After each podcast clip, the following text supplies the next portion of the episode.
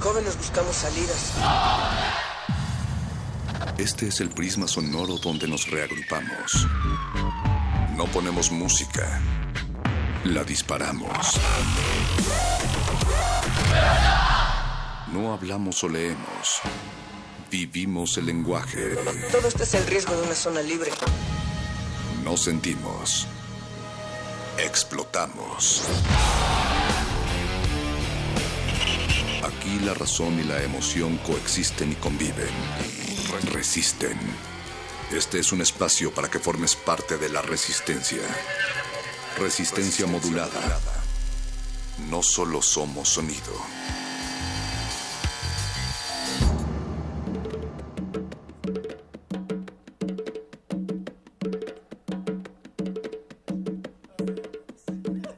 Después de varios y extenuantes estudios, científicos del Instituto de Investigaciones Audiogenéticas de la Universidad Nacional Autónoma de México llegaron a la conclusión de que escuchar Radio UNAM atrae, pero escuchar resistencia modulada enamora. Así es que, pues saludos aquí a este espacio en donde el más pelón se hace trenzas y el chimuelo más cabidio. Natalia Luna, buenas noches. Buenas noches, perro muchacho. Se te fal... Omitiste decir que los perros no solamente ladran, sino también hablan.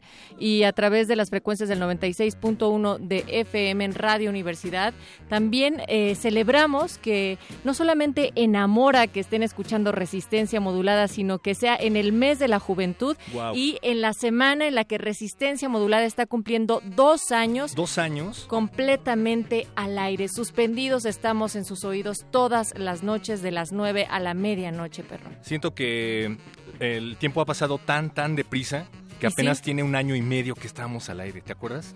Tiene más, Ah, ok. un poquito más, dos.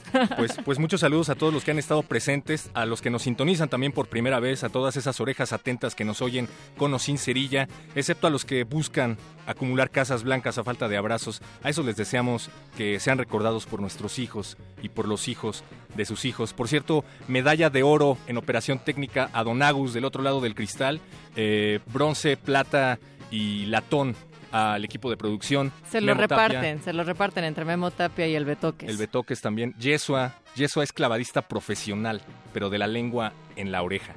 Y quienes se van a dar un clavado de la lengua en unos momentos más serán los muerdelenguas que van a viajar en el tiempo de regreso a la Edad Media con letras y castillos. Habrá también caballeros y doncellas, a ver si realmente se aparecen por esta cabina. Y esto será lo que la noche hará que enreden sus oídos a sus lenguas. Hoy en Cultivo de Ejercios contaremos con la presencia de Carmen Costa, que se va a presentar este fin en la Semana de las Juventudes. Así es que escuchen su propuesta más adelante a las 22.15 horas aquí en Radio UNAM, el Laboratorio Sonoro de Resistencia Modulada Cultivo de Ejercios. Y pues ya se están eh, desinfectando en el baño nuestros queridos laboratoristas Paco de Pablo y Apache o Raspi. Así es que pues paren bien la oreja.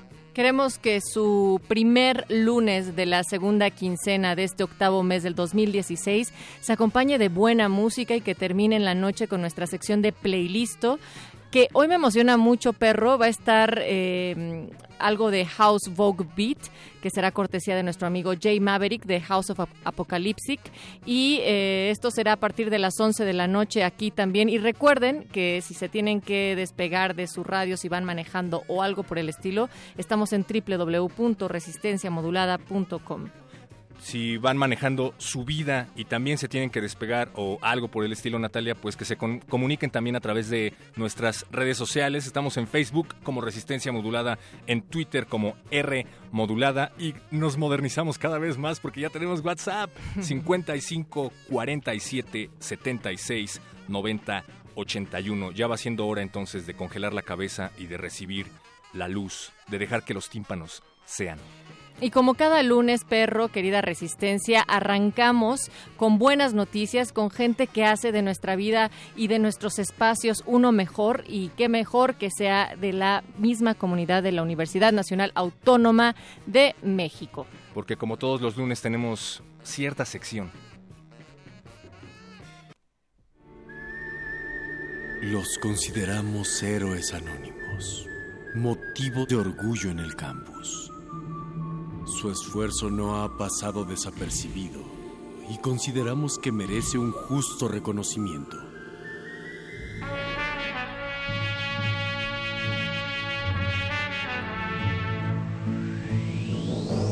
En resistencia modulada, estamos por abrir los micrófonos para ti, que te has esforzado en ser un espíritu que habla por tu raza.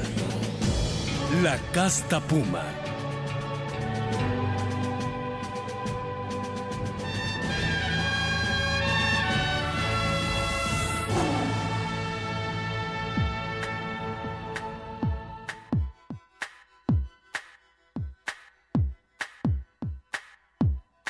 Las plantas de nuestros pies con todo su follaje nos han traído hasta acá, el espacio de los lunes de resistencia modulada para hablar de Pumas y no precisamente de Goyo, Natalia Luna. Sí, y hablar sobre cosas que están haciendo personajes, en particular de nuestra comunidad dentro de la universidad, que no solamente se quedan ahí en un laboratorio, sino que en especial este proyecto sale a las calles, sale a uno de los espacios más importantes para la organización de una sociedad que puede ser también el metro y los espacios públicos por los cuales Está aquí con nosotros Carlos Hershenson, espero que lo haya dicho bien y si no, ahorita me cortas la lengua, mi querido Carlos, investigador de tiempo completo del Instituto de Investigaciones en Matemáticas Aplicadas y en Sistemas de la Universidad Nacional Autónoma de México. Eres líder del Laboratorio de Sistemas Autoorganizantes, también investigador asociado al Centro de Ciencias de la Complejidad de la UNAM y actualmente profesor visitante en el Massachusetts Institute of Technology. Bienvenido, buenas noches. Buenas noches, gracias. ¿Todo eso fue cierto, Carlos? Eh, bueno, ya no soy eh, profesor visitante en MIT, acabo de... ¿Fue hasta el 2015? Eh, hasta hace un mes. Acabo, ¿Un mes? De, Ah, acabo de regresar de año sabático. Pero también teníamos la información que realmente te gusta escuchar a King Crimson, a Iron Maiden. Es cierto, porque el perro muchacho ya se emocionaba de que estos eran parte de tus gustos musicales. Sí, es parte de, Wow. de mi repertorio.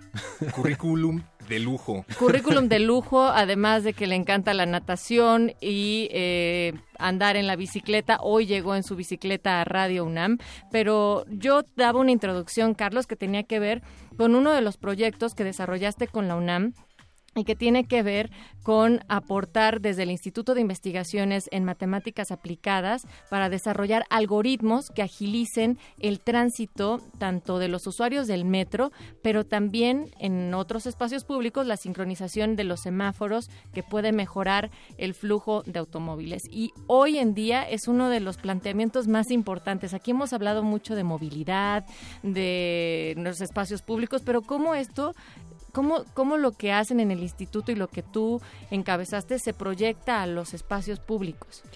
Sí, bueno, eh, todo esto nace del interés de tratar de mejorar la movilidad urbana que nos afecta a todos y, y tiene múltiples factores, ¿no? Entonces, eh, como tiene muchos factores, no vamos a encontrar una sola solución a este problema, necesitamos atacarlo desde distintas perspectivas. Entonces, pues lo que intentamos hacer es mejorar tantito la movilidad con, eh, digamos, exploraciones que, que permiten mejorar en ciertas medidas cierta parte de ciertos sistemas, ¿no? Entonces, no es que vayamos a resolver y, to- y- y todo sea mejor, sino, digamos, estamos tratando de, de hacer más eficiente, eh, a bajo costo, eh, la movilidad en distintos medios. ¿Y qué están proponiendo de, de manera concreta? Sí, eh, bueno, lo que nosotros usamos en general es el, el concepto de autoorganización para controlar distintos sistemas. Esto quiere decir que, no buscamos controlar los sistemas eh, desde de una manera centralizada, sino que cada elemento del sistema trata de seguir reglas sencillas y esto le permite adaptarse. Entonces, estas eh, ideas son inspiradas en la naturaleza, más o menos como una parvada de aves un cardumen de peces. Tampoco hay un líder y con reglas sencillas pueden eh, generar patrones que son muy adaptables, que es lo que necesitamos para este tipo de sistemas que están cambiando constantemente. Entonces, por ejemplo, el, el flujo de vehículos en las calles eh, cambia constantemente, nunca hay el mismo número de vehículos en una intersección en todas las direcciones, eh, ni, ni eh, minuto tras minuto, ni hora tras hora, ni día tras día. Lo mismo en el metro, cada que pasa un tren en una estación, pues hay un número distinto de pasajeros tanto en la estación como en el tren.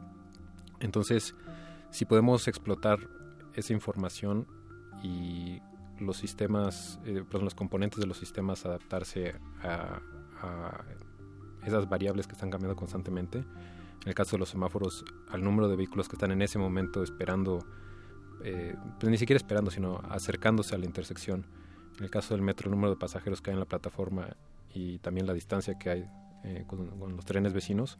Entonces esto permite que sea mucho más eficiente el sistema. Qué, qué, bueno, porque el número de usuarios en los andenes generalmente no es directamente proporcional al número de trenes, o eso me han contado. U ustedes proponen, eh, entre otras cosas, algo que llaman semáforos autoorganizantes. Sí. ¿Nos puedes platicar de qué se trata? Sí, eh, pues, pues, precisamente es esta idea de, de no usar un enfoque tradicional que trata de decirle a todos los semáforos qué es lo que tienen que hacer, porque es demasiado complejo. No, tú no puedes predecir cuál va a ser la posición de un vehículo, no tanto porque no sepas cómo se mueve un coche, sino porque no sabes cuál va a ser la reacción de todos los coches que van a afectar el comportamiento de ese coche. Entonces, eh, en este caso, como el sistema cambia constantemente, es más eficiente en lugar de predecir, adaptar. Y los semáforos eh, dotados de sensores pueden adaptarse al número de vehículos que se aproximan a cada intersección y de esta manera eh, pues se, se, promueve la formación de grupos de vehículos que llamamos pelotones. Pelotones, de, wow. de, de, manera tal que cuando hay pocos coches tienen que esperar más y entonces eso hace que se junten más coches y ya que se forman pelotones de cierto tamaño eh, pueden disparar un SIG antes de que lleguen a la intersección, entonces no se tienen que parar a menos que en ese momento esté cruzando otro pelotón. Entonces esto hace que se utilice al máximo la, la infraestructura vial. Y esto que nos estás contando, Carlos, obviamente ya se ha puesto en práctica, hay réplicas en otras urbes. Cuéntanos cómo, más o menos, en dónde sí funciona y cómo tendría que hacerse para que en una ciudad como la nuestra, tan poblada de autos, también fluya mejor. Sí, eh, bueno, eh, hay, hay sistemas parecidos en el sentido de que se adaptan, pero no a la misma escala a la que lo, nosotros lo estamos proponiendo. Colegas en, en, la Universidad Tecnológica de Dresden, en Alemania, lograron implementar un piloto en el centro eh, de una variante, eh, digamos, no es exactamente lo que nosotros estamos proponiendo y tienen buenos resultados. Eh, nosotros no hemos logrado ni siquiera hacer un piloto por motivos más políticos que académicos. Y, Típico. sí, eso nunca y, se escucha por acá. Y, y, y bueno, también, eh, pues hay que ser cautelosos, ¿no? Porque si de repente mejoramos el flujo en la ciudad y todos dicen, ah, pues ya vamos a andar en coches porque ya es muy eficiente, pues entonces se llena la ciudad todavía más de coches. Y habrá que crear ¿no? otro sistema. Pero a ver, eh, pero entonces si nos regresamos al transporte colectivo, sí. eh, ¿qué tendría que pasar? Es decir, para que ustedes puedan implementar esto que están proponiendo, ¿qué tiene que suceder, Carlos? ¿Por qué todavía nuestro metro, a pesar de tener una nueva línea y, y nuevamente de manera continua hay remodelaciones y esto sigue sin funcionar? Los precios se elevan, la gente no tiene un, un metro de calidad. ¿Por qué? ¿Qué tiene que pasar? Sí. Porque hay tráfico aquí en Xola ahorita. Siempre. Sí, eh, bueno, el, el, problema principal es simplemente la cantidad de pasajeros o vehículos que, que saturan el sistema. ¿no? Se, se, las calles están sobresaturadas, el sistema de transporte colectivo está sobresaturado. Entonces, eh, digamos, las líneas que se construyeron hace, pues no sé, ya casi 50 años, pues no estaban pensadas para transportar los cientos de miles de, de pasajeros que transporta cada línea eh, hoy, hoy, en día.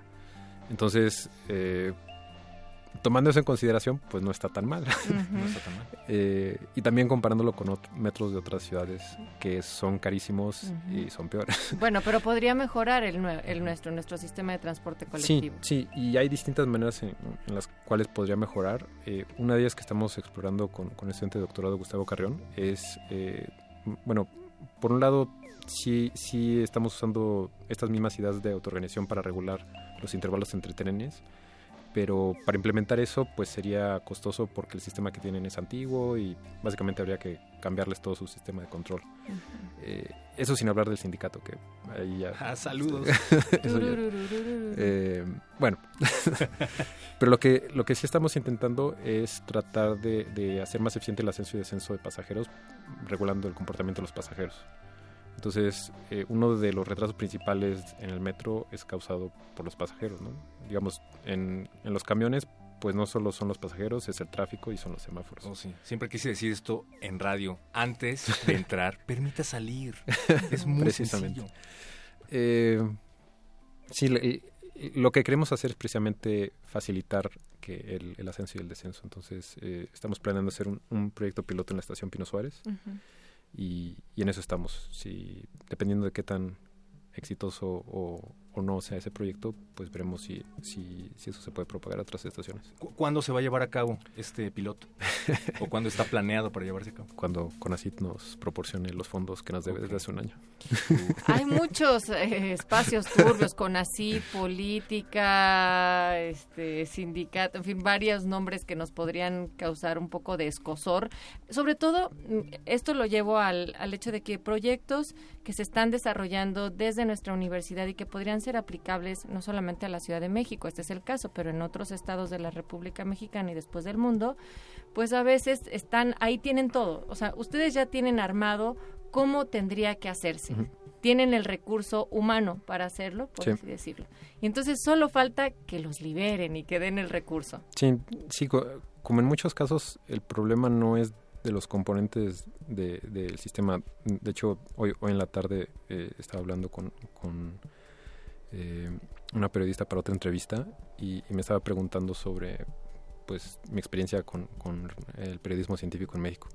lo que yo le decía es que todos los reporteros eh, que conozco en México pues son de la misma calidad que, hay en todo el mundo, eh, incluyéndolos ustedes. Ay, gracias. el sonrojo. ¿En serio? la, la, diferencia no es tanto los componentes de un sistema, sino eh, cómo, cómo pueden interactuar. Entonces, por ejemplo, en México hay muchísimo talento pero no hay los mecanismos para que esos talentos se puedan coordinar de una manera organizada y puedan crear algo de manera conjunta. Y ahí es donde, donde nos falla.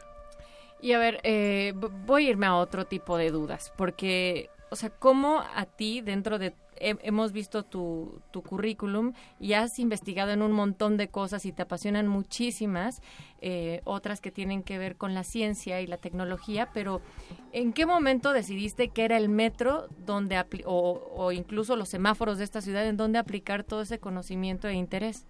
Sí, eh, bueno, los semáforos ya tendrá no sé, ya, más de 10 años. Eh, yo estaba estudiando el doctorado en la Universidad Libre de Bruselas y, vine a visitar la ciudad, a mi familia. Em, y pues estábamos en un taxi en un eje vial donde los semáforos en principio se van cambiando a la velocidad de los coches, pero como había tráfico, pues íbamos más lento que la velocidad esperada. Entonces pues ahí em, empecé a pensar, ah, pues, ¿cómo lo hacemos para que los semáforos se adapten a la velocidad de los coches? Y, y, entonces empecé a explorar esta idea y, digamos, a través de los años hemos ido mejorando los algoritmos.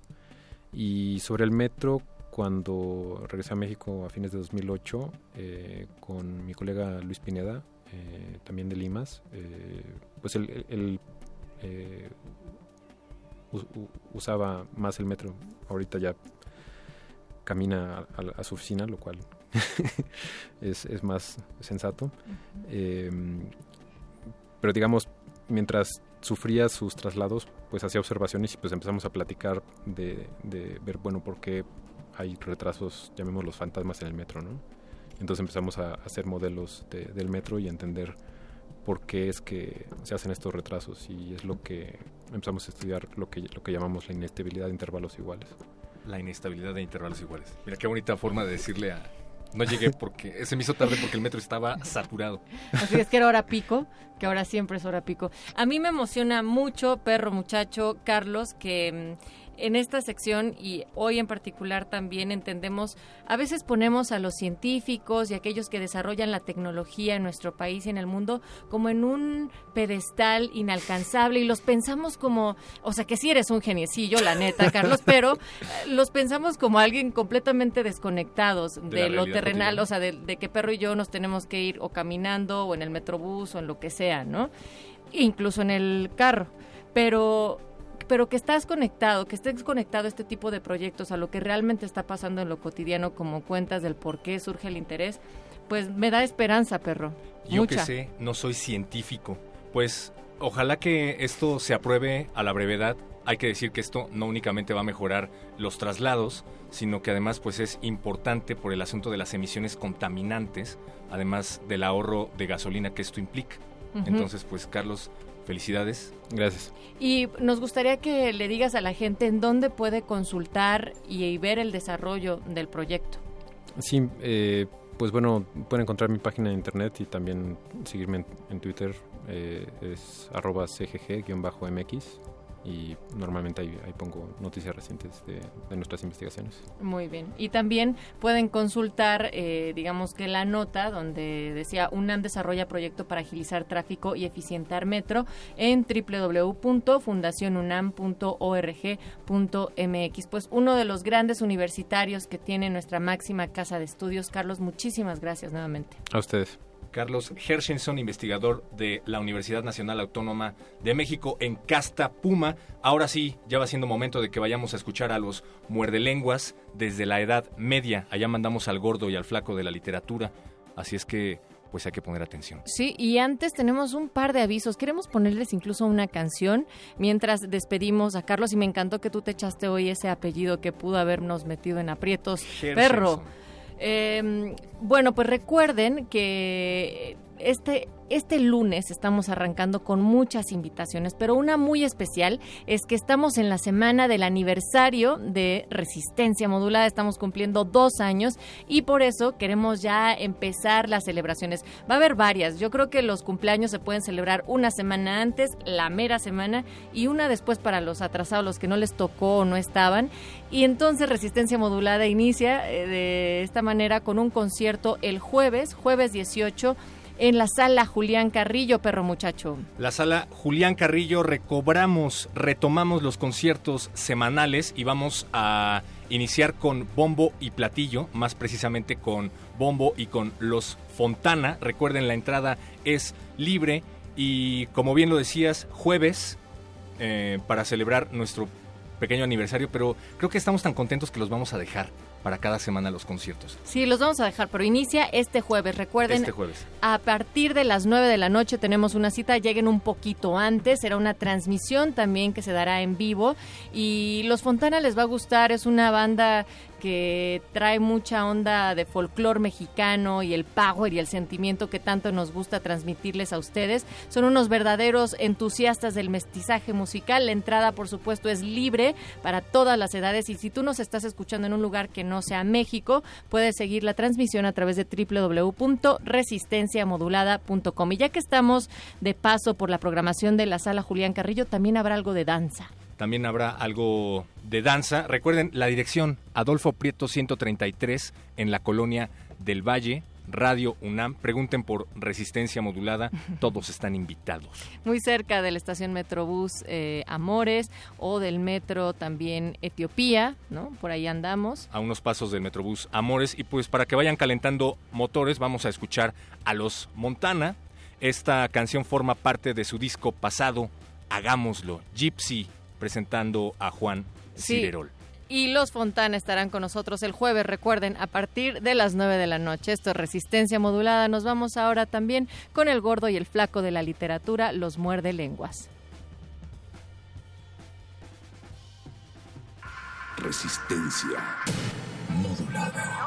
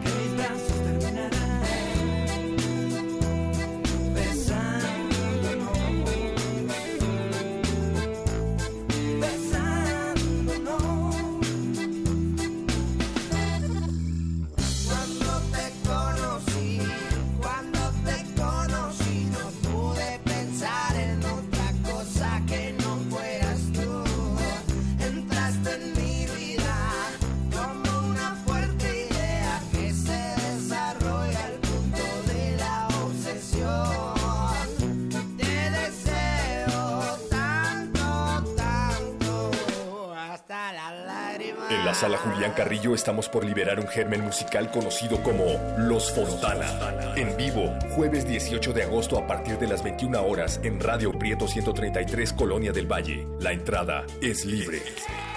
Hemos vuelto y ahora traemos Power Sentimiento. Resistencia Modulada, Radio UNAM y el Fondo Internacional para la Promoción de la Cultura de la UNESCO invitan.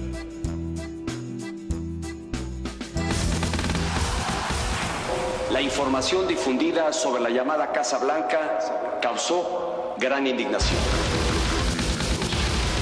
Por eso, con toda humildad, les pido perdón. Les reitero mi sincera y profunda disculpa.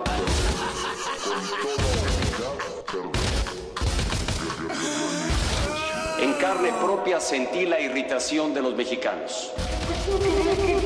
Con toda humildad, les pido perdón. Muchas gracias. Muchas gracias. Muchas gracias. Muchas gracias. Muchas gracias.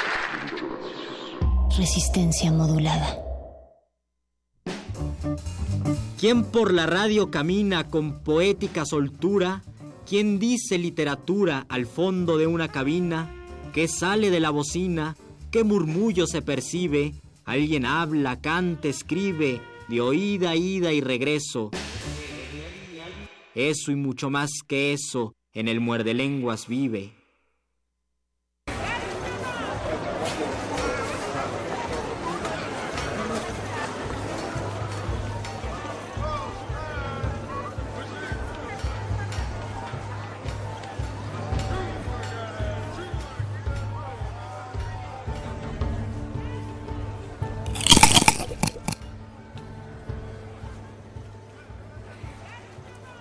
No trate de ajustar su radio. Permita que las ondas hercianas transporten sus oídos. ¿Y sus mentes? Seis o siete siglos atrás.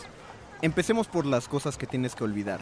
Las cosas que no existen en tu vida cotidiana. Evidentemente, no hay electricidad, lo que arrastra tu wifi, celular, televisión, computadora y demás cosas divertidas al olvido.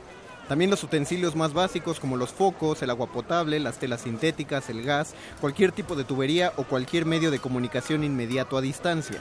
Lo cual no te parece tan necesario porque lo más probable es que seas de la media poblacional que no sabe leer ni escribir. De hecho, ni siquiera tienes una educación formal ni en las ciencias más básicas. Hablas el idioma que hablas sin hacerte broncas de sujeto y predicado y realizas operaciones básicas gracias al oficio que ejerzas. El cual, es muy probable, tiene que ver con trabajar el campo, lo cual está muy bien, 90% del lugar donde vives es una comunidad rural. Aunque si vienes de una familia con iniciativa, probablemente hayas aprendido el oficio de tu padre, a elegir herrería, cestería, caballería y demás servicios de lujo para tu época.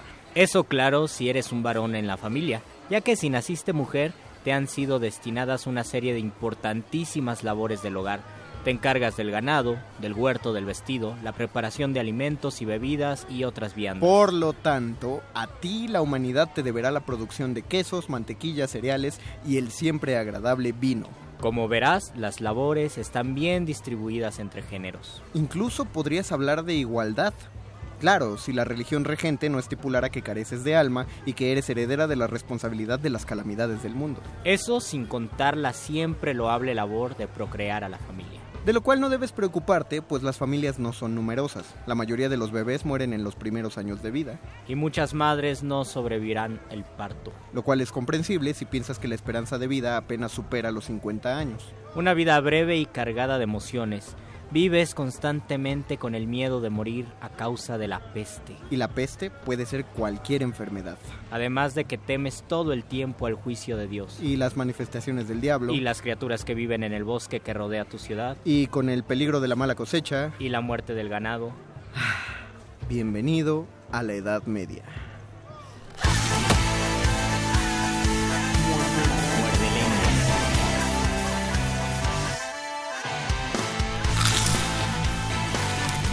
Muerde, muerde lenguas.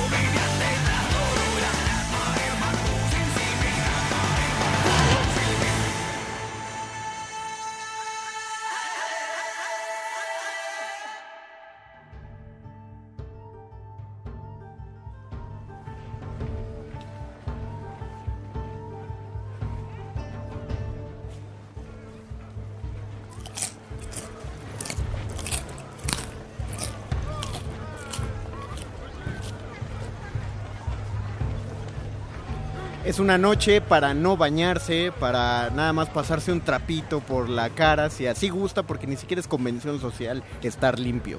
Es Eh. una noche para, para pisar el abono de las calles, para usar la misma ropa durante dos semanas hasta que se caiga solita a jirones. Sobre todo es una noche para usar el cinturón de castidad. Es una noche para usar el cinturón de castidad, es una noche para no ponerse ropa interior, no existe tal cosa, entonces todos los calzones fuera, no los necesitamos. Eh, Es una noche para no comer carne, porque, Porque es pues, cara. la carne es para los ricos y si te cachan eh, cultivando algo que no, cultivando la tierra o cazando un animal, te pueden cortar los brazos. pero no pueden dejar de disfrutar su sabrosa cena de nabos y leche y no le pongan miel, eh, aunque sabe rico es un excelente laxante, entonces son los nabos, la leche, un poco de agua, agua pura, fresquísima de esa que es color cafecito, porque es difícil encontrar el agua transparente. Y es una noche para temerle a los dragones que están afuera. Para temerle a todo lo que esté afuera de tu casa, todo lo que esté a 20 metros más allá de tu casa, ya es un mundo desconocido, también témele. Bienvenidos al Muerde Lenguas del lunes 15 de agosto. Falta un minuto para que falten minu- 20 minutos para que falten dos horas para la medianoche. Y están escuchando Muerde Lenguas, literatura, galletas de la Edad Media de resistencia modulada. Les hablan los plebeyos Luis Flores del Mal. Y el mago conde. Que en este tiempo, no me puedes decir No, mago. Ni conde. ni conde, porque... Diablos, no tienes nombre. No, no, no, ninguno, no tendría nombre y, y si me dices así me podrían... eh, Me, podría Me podrían quemar. Me podría conseguir ciertos problemas con algunas personas, a menos que fuera un hombre sabio, que no lo soy, pero si lo fuera sería un curandero, eh, nada más por los juegos de manos que conozco. Eh, estamos hablando, o vamos a hablar esta semana de la Edad Media. Ese periodo de 10 siglos que, pues, sobre todo se relaciona con Europa y quién sabe, para empezar, en dónde empieza, dónde acaba. De hecho, de hecho hay que especificar que el término Edad Media solo aplica en Europa. Es un término enteramente de Occidente. No se puede hablar de que existió la Edad Media. Por más que Age of Empires tratara de enseñarnos algo distinto, no se puede hablar de Edad Media eh, en América. Ni en China. Ni en China, ni en prácticamente ningún lugar de Oriente.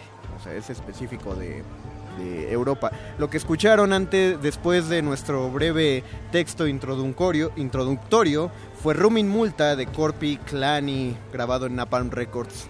Eh, por si a alguien le encanta buscar las discografías de las canciones, pues búsquela ahí. ¿Y eso era lo que escuchaban los medievales?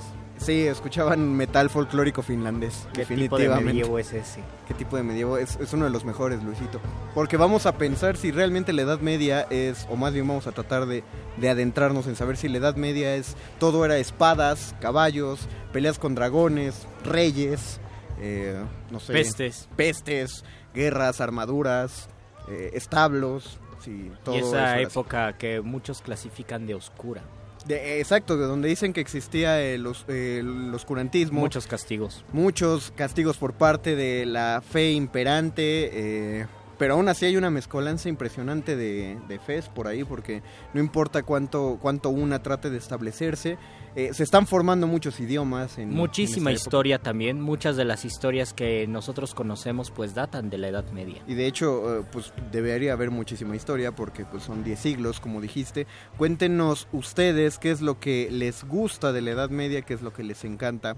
Eh, libros incluso ya pueden decirnos si ya ubican libros de la Edad Escritores. Media.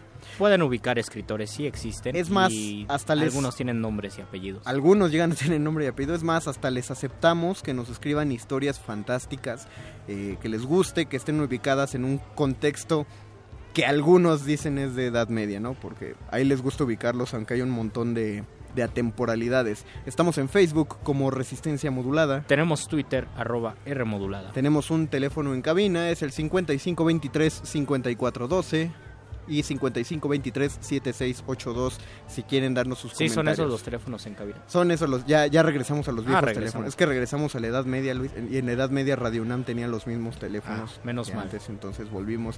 Nos dice, nos dice nuestra santa Wikipedia Que por- es el canon típico de, la, de las facultades, de las escuelas, excepto de la escuela de historia, porque ellos sí respetan la historia. Todas las demás escuelas dicen que el inicio convencional de la Edad Media es el año 476, con la caída del sacro, no, de, sí, del Imperio Romano. Tiene año.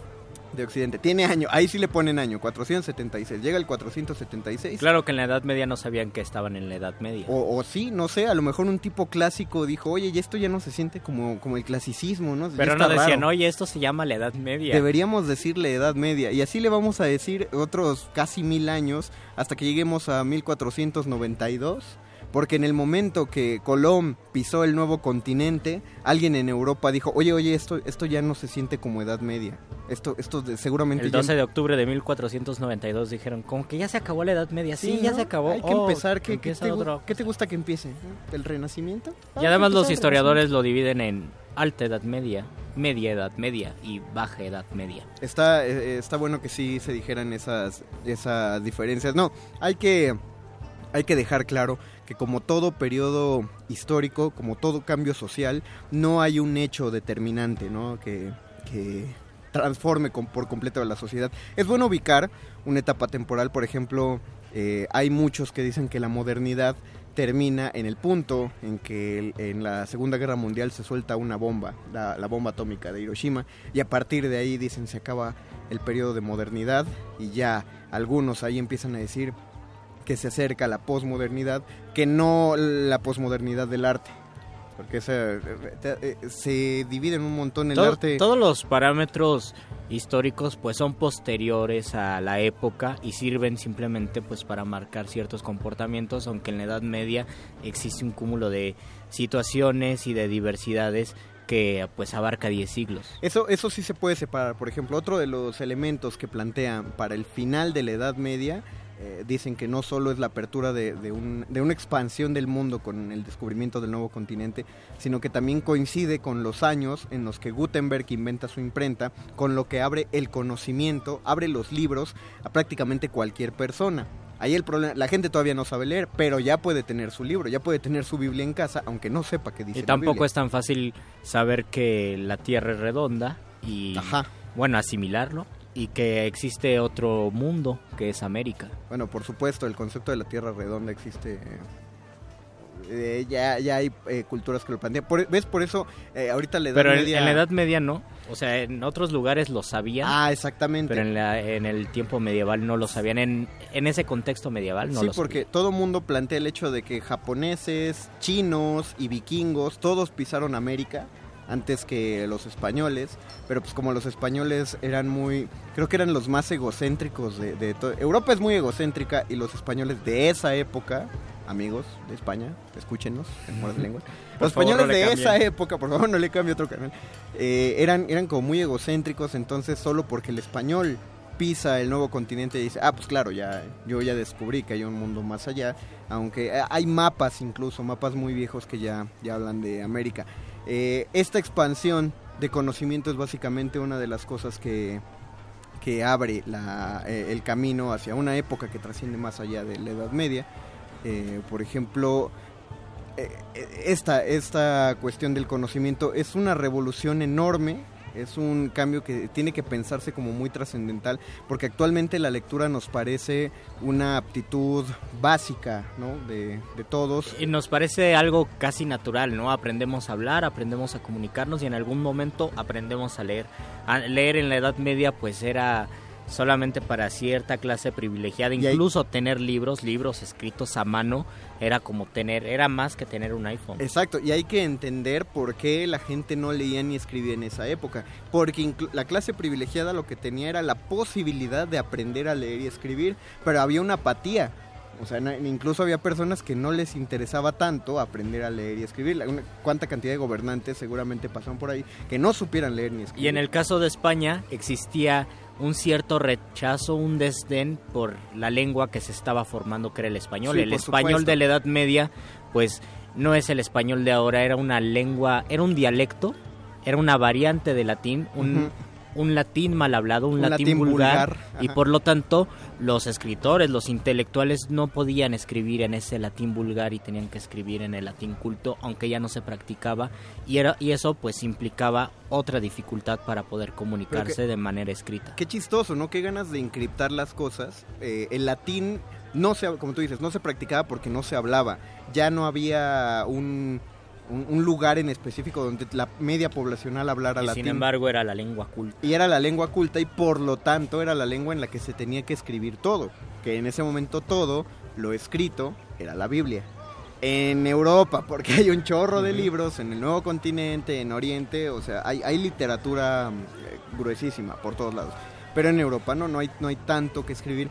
Pero sí empiezan a existir para eh, eh, los cánones occidentales los tres géneros literarios que permanecieron por mucho tiempo, que es la épica, la lírica y la dramática. Y que son herencia de la cultura grecolatina, de la Claro. cultura clásica. Y en ese momento todavía se pensaba en el género épico, primero porque se estaban gestando los lo- las comunidades y las culturas. Sí. Entonces todos tenían que tener su canto de gestación, su gran canto para marcar una idea de sociedad y por y por eso pues está el cantar del Miocida en España, ¿no? O el cantar de Roldán en Francia. Por supuesto. O el eh, Beowulf para los nórdicos. O Esto- cantar de los nivelungos.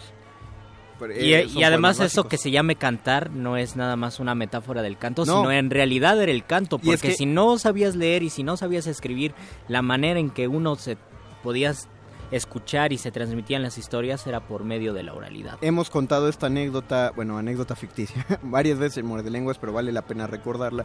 Si la gente no leía de qué manera sabían historias de, de otros lados, es el género lírico, o sea, que se cantaba, es la poesía. Y pero- que en un principio sí se ocupaba un instrumento que se llamaba lira. la lira, porque iba el juglarcillo con su lira y una historia para aprendérsela y siempre contarla del mismo modo y acompañado de su lira, pues la cantaba en versos, versos que uh, se aprendían gracias a su sonoridad y a la rima. Eh, Siempre, si yo le pregunto, o usted querido Radio Escucha, haga el ejercicio, trate de recordar el último libro que leyó y trate de recordar la primer línea de ese libro. Es un ejercicio bastante difícil porque la prosa es difícil de memorizar, pero trate de acordarse, es más, hágalo con su libro favorito y trate de acordarse de su canción favorita. Y es más es fácil acordarse de la letra por la sonoridad, por la rima, etc. Así se transmitían las historias Ajá. y se transmitían los sentimientos, las emociones de ese momento. Y todo era por medio del canto, por medio de la oralidad. Y esto hacía que se pensara todo como poema, ya sea poema narrativo, que era el poema épico, poema actuado, que era el poema dramático, Exacto. o poema de las expresiones humanas, que era el poema lírico. Y, y claro, un juglar tenía cierto conocimiento de ciertas canciones, pero eh, los juglares eran de las pocas criaturitas de la Edad Media que viajaban de una población a otra.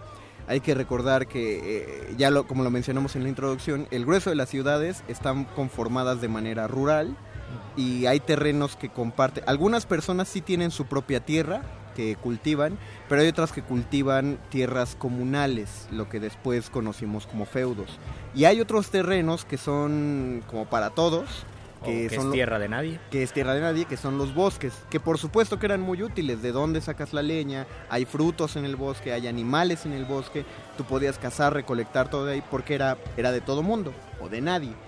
Pero eh, introducirse a los bosques tenía muchas, eh, muchos problemas. El problema terrenal que existía en el bosque eran los ladrones, los altacaminos. Y de ahí que se llamaran villanos o paganos, Claro. porque vivían en las villas y en los pagos. Exactamente, pues, eh, trataban ahí de cerrarle el paso a los viajeros, entonces eso era un peligro muy latente, era como ir a cualquier colonia, no voy a decir ninguna porque luego se me ofenden, pero ir a cualquier colonia como donde que nací, te salgan y te dijeran, te voy a navajear. pues a las cuatro valiste, entonces ya te quedaste sin tu celular y en la Edad Media no le podías quitar Eso el es chip. herencia de la Edad Media. Los celulares no traían chip, entonces tenías que dar el celular con, con todo y el número y pues ya tenías que reponer el número. Otra de las herencias más importantes de la Edad Media, que ahora respiramos, vivimos y cantamos, son los corridos.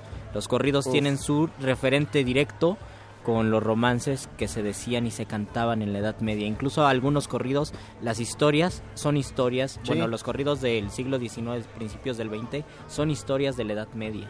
Es más, vamos a ver una especie de ejemplo contemporáneo de este tipo de canciones. Seguramente ustedes ubicarán a estos genios del humor. Vamos a escuchar a Lelutier y la princesa caprichosa. Están escuchando Muerde Lenguas en el 96.1 de FM. Radio UNAM.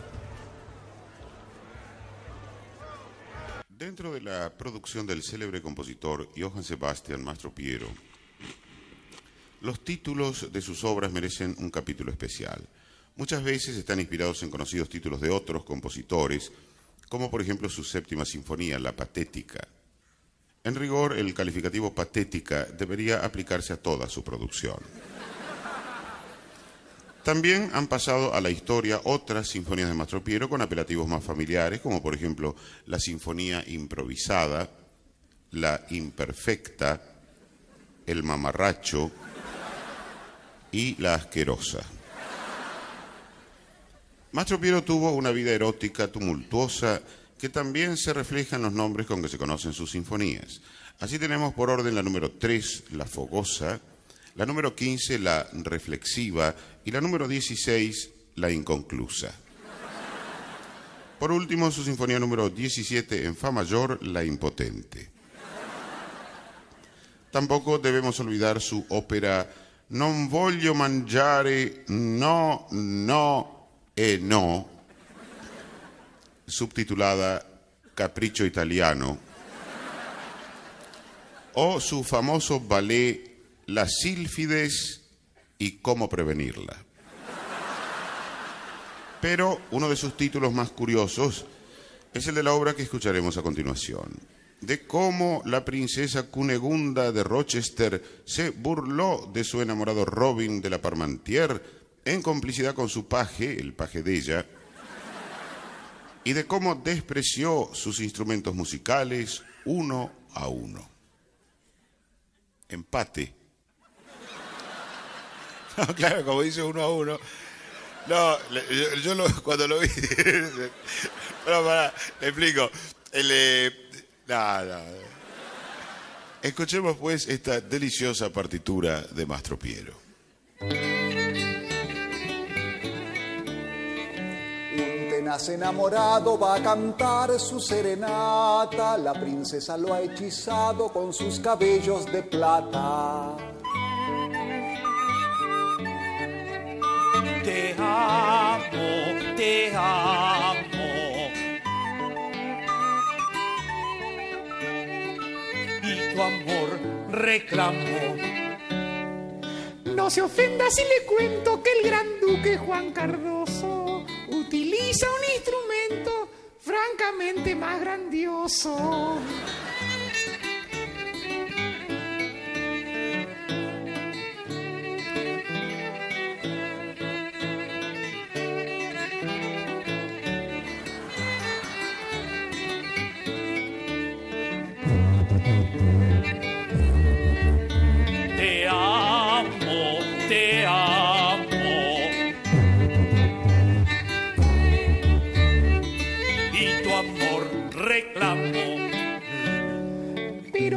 Cardoso me mata con su físico de atleta. Cuando me da serenata mientras anda en bicicleta.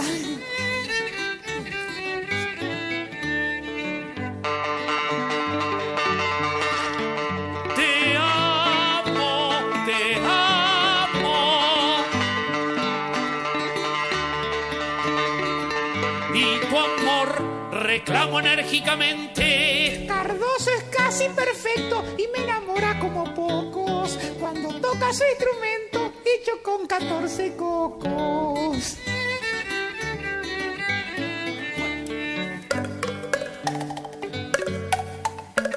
Te amo, te amo.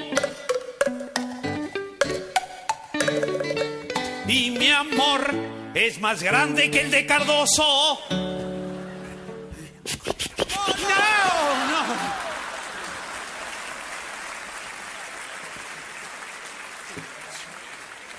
Cardoso logra el momento que mi corazón se ablande cuando toca su instrumento verdaderamente grande.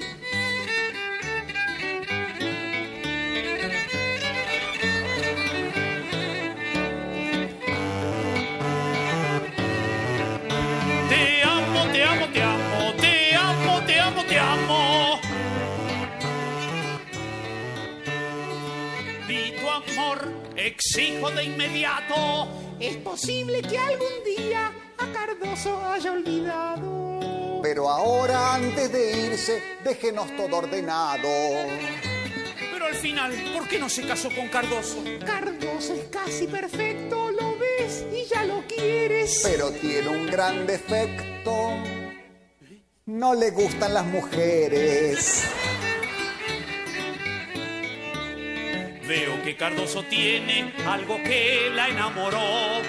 Y si a usted no le conviene, con Cardoso me quedo yo.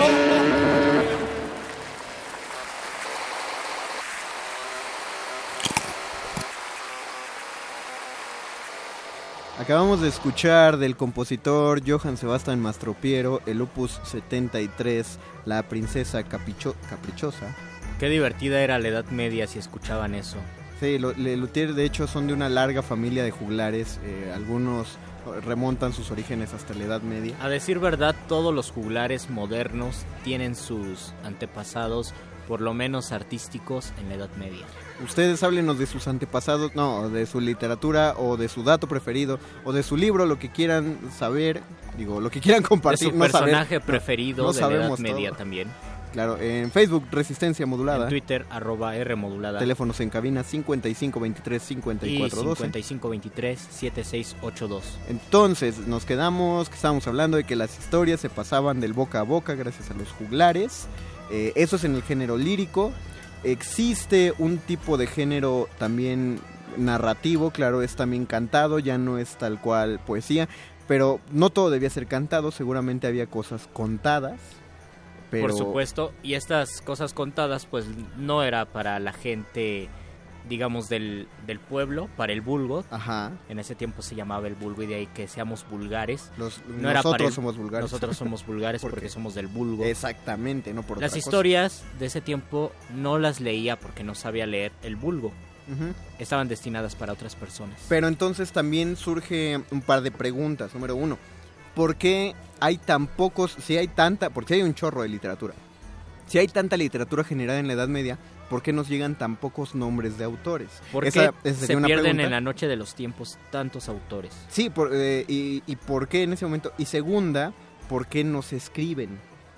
O sea, ya, ya, ya establecimos que primero no se escriben porque muchos no saben leer. Mm, sí, probablemente, pero forzosamente hay por ahí alguien eh, de algún lado que sí sepa, que sí tenga una, una capacidad lectora. Vamos a, vamos a dejar estas dos preguntas, las vamos a responder inmediatamente. Pero, queremos llegar a más oídos. Queremos llegar a más oídos, así que vamos a dejar las preguntas en el aire. Ustedes contesten, las repetimos en el Facebook de Resistencia Modulada. O en Twitter, arroba R modulada. Uno, ¿por qué nos llegan tan pocos autores de la Edad Media? Y dos, ¿por qué casi no, no, no escriben o no firman? Ustedes sí los- escriban. Ah, Y de hecho esa sería otra, ¿por qué no firmaban los textos? O sea, ¿por qué se escribían y por qué no firmaban? O las canciones, ¿por qué no se firmaban tal cual? Vale, esperamos sus comentarios. Mientras tanto, nosotros vamos a aprovechar para unir este viaje en el tiempo sonoro con nuestros amigos del 860 de AM. El alma mater del cuadrante. No se vayan, esto es simplemente una pausita para que nos enlacemos. Juntemos los ombligos. A ver. Le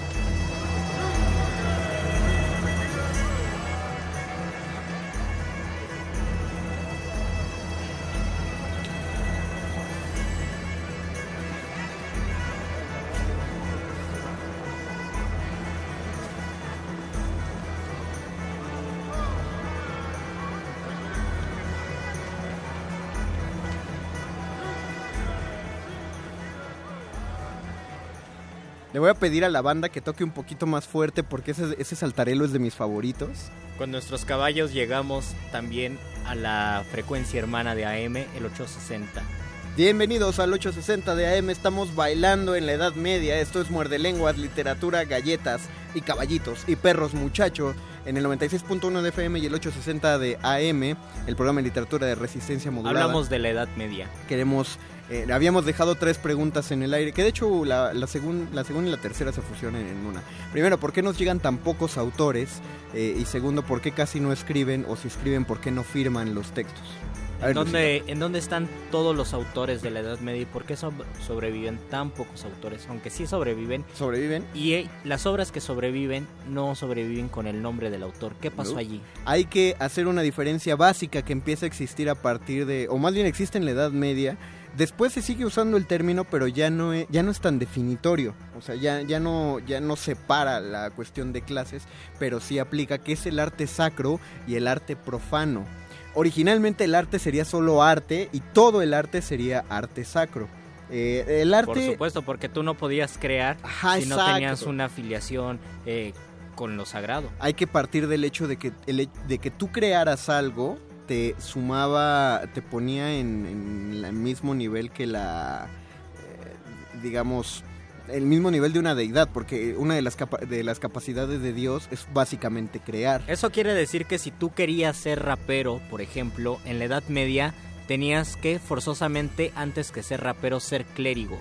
Ajá. Pertenecer al clero, saber latín, obviamente creer en Dios, no negarlo, ni siquiera creerlo, creerlo sinceramente, y a partir de allí podías crear, porque curiosamente los raperos eh, escriben en cuaderna vía, que es una estructura medieval. Una- ¿Cómo es la cuaderna vía? La cuaderna vía son cuatro versos, cada uno de siete, de 14 sílabas. Eh, alejandrinos. Ane- ajá, se llaman alejandrinos, cada uno de cada uno de 14 sílabas y las rimas son exactamente iguales. Por ejemplo, el de uno de Gonzalo de Berceo dice, "Amigos y vasallos de Dios omnipotente, si vos me escuchásedes por vuestro conciment, querría vos contar un buen aveniment, te redeslo en cabo por bueno venamente." Esa estructura la reproducen ahora los raperos, hacen cuatro versos, todos con la misma rima, están escribiendo en cuaderna vía. Eh, la se- diferencia es que antes tenías que ser clérigo. Exacto, antes tenías que... eh, Es una triquiñuela muy básica. La iglesia establece, no puedes crear porque lo único que crea es Dios.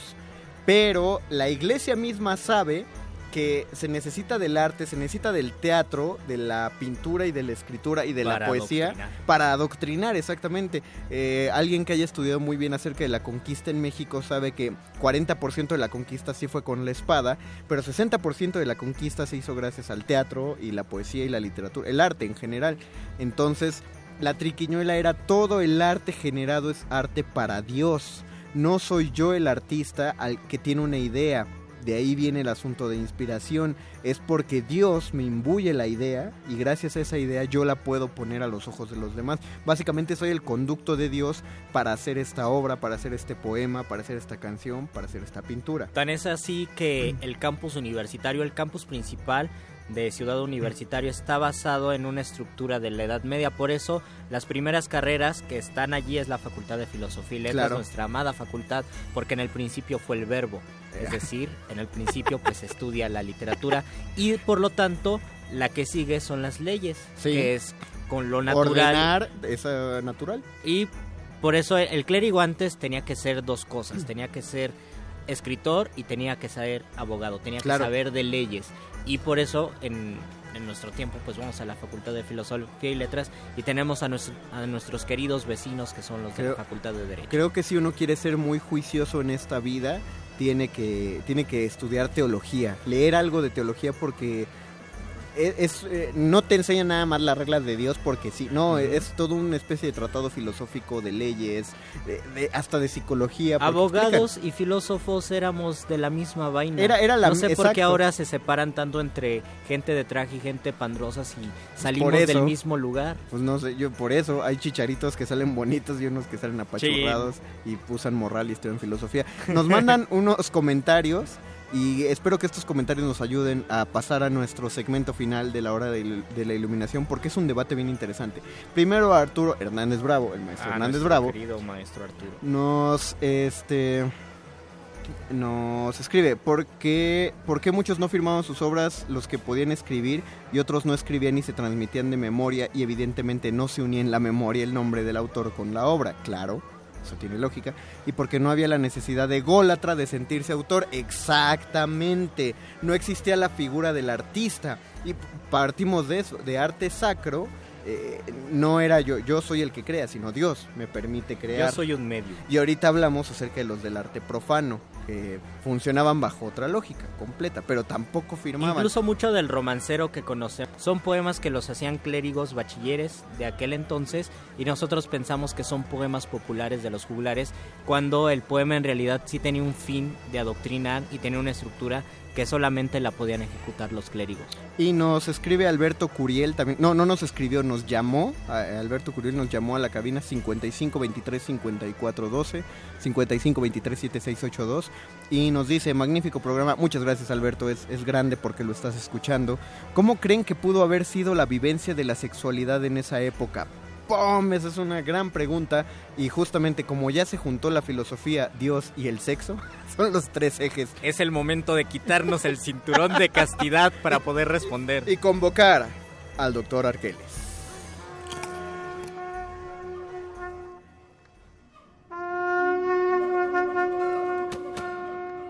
Es la hora de despejar las dudas, de destruir la ignorancia.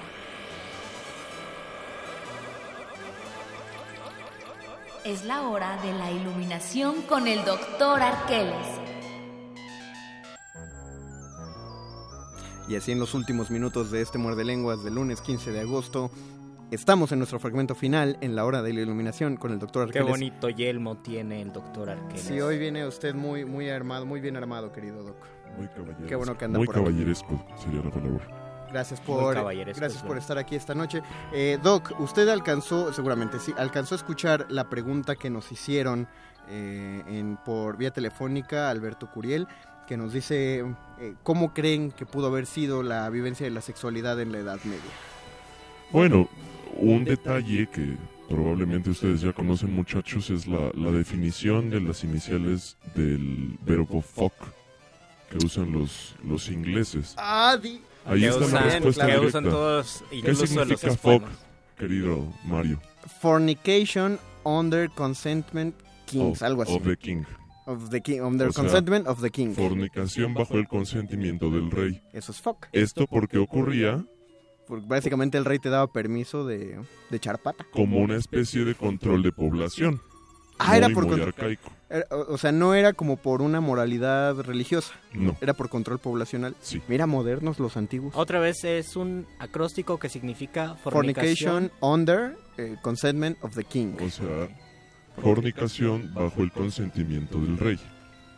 Es esa la- la Algo interesante que, que muchos discuten y proponen es que en la Edad Media, por lo menos en el apogeo, digamos, de la Edad Media, no existía el amor por estas cuestiones de población, de tenerse que casar bajo ciertos estamentos, por cuestiones de vamos a compartir la familia para que los terrenos crezcan, etcétera. Entonces la gente no podía pensar en el amor porque simplemente no era posible casarte con alguien que te gustaba. El matrimonio estaba estaba ya definido y, y el matrimonio pues era un contrato social con una finalidad específica que no tenía nada que ver con el amor, incluso el cinturón de castidad no era como que, ay, no, no quiero que alguien más te posea porque soy celoso, sino si alguien más se acuesta contigo vas a tener hijos y eso va a perjudicar pues Claro, nuestro sistema social. Claro, porque la historia de la humanidad nos ha demostrado que somos lo bastante inventivos como para evitar la zona del cinturón de castidad y eso no impide la práctica de la sexualidad. Y hay pinturas y cuadros que demuestran eso.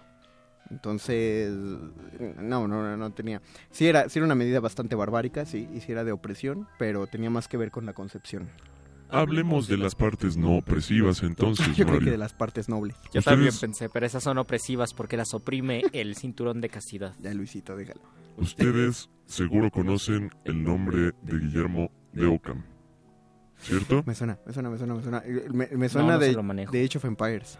Creo que No lo es de Age of Empires. No, o sea, es que hay personajes históricos ahí. Pero no, no Ese Pokémon no me suena, Perdón, doctor Doc. Arqueles, Díganos- No es un. Pokémon, Luis. Díganos quién es ese personaje histórico. Es un filósofo escolástico, creador de la famosa navaja de Ockham. ¿Qué es la navaja de Ockham? Tiene otros Hoy nombres. sí nos está llevando de calle, el doctor. Es el principio de economía o principio de parsimonia. Ajá. Este es un método o una práctica eh, originada en términos filosóficos por este pensador, por este escolástico llamado Guillermo de Ockham, según el cual, en igualdad de condiciones, la explicación más sencilla suele ser la más probable. Es el Ah, principio de ah, economía precisamente porque no tiene caso ser un verbo reico ni pretender convencer al otro con argumento tras argumento tras argumento, sino más bien con un argumento que sea simple, pero verdaderamente conciso. Ok. Y este principio de economía pues exige muchísima concreción en la manera de transmitir la idea, ¿no? Deja tú eso, merece deshacerte del ego.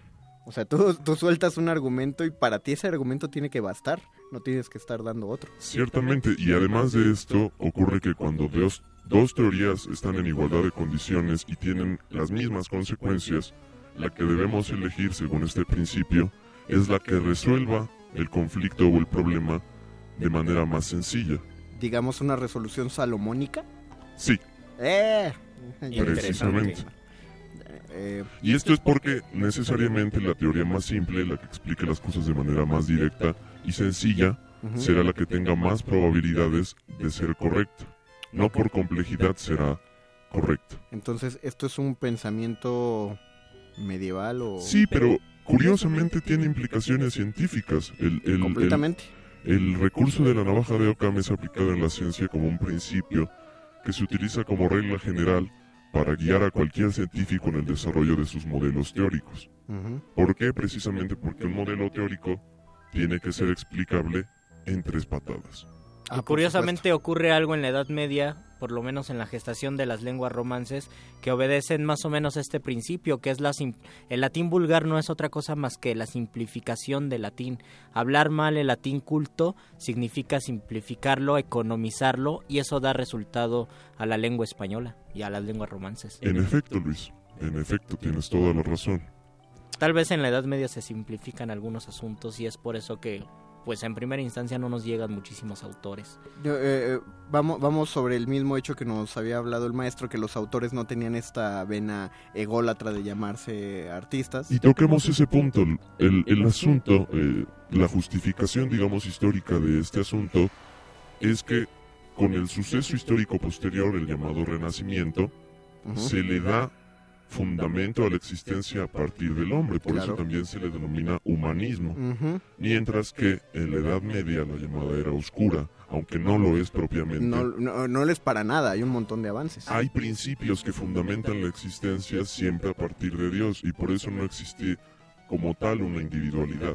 Y la relación que se muestra en jerarquías que después se transfieren a otros términos. Por ejemplo, si dicen que en la Edad Media no existía el amor, esta concepción que nosotros tenemos del amor es un tanto medieval en cuestión del amor cortés, donde nosotros le vamos a tener que rendir eh, cierta humildad a la persona amada, como en la Edad Media se le rendía humildad o como se le debe rendir humildad es al señor feudal o a Dios. Ese es un gran punto, Luis. Ahora nosotros tenemos una forma bastante bizarra de entender eso que antes llamaban amor cortés. Exacto, ahora... Es muy diferente la concepción que tenemos de ese amor, que incluso se le, se le adjudican otros adjetivos como romántico, como pasional Y ahora lo hemos convertido en un acto sadomasoquista. y de posesión. Y de posesión, que no tiene que ver, pero hablaremos de él más específicamente. Seremos vasallos entonces el otro miércoles. Puntos a tocar. El próximo miércoles, me pregunto producción, próximo miércoles Muerde Lenguas empieza a diez y media.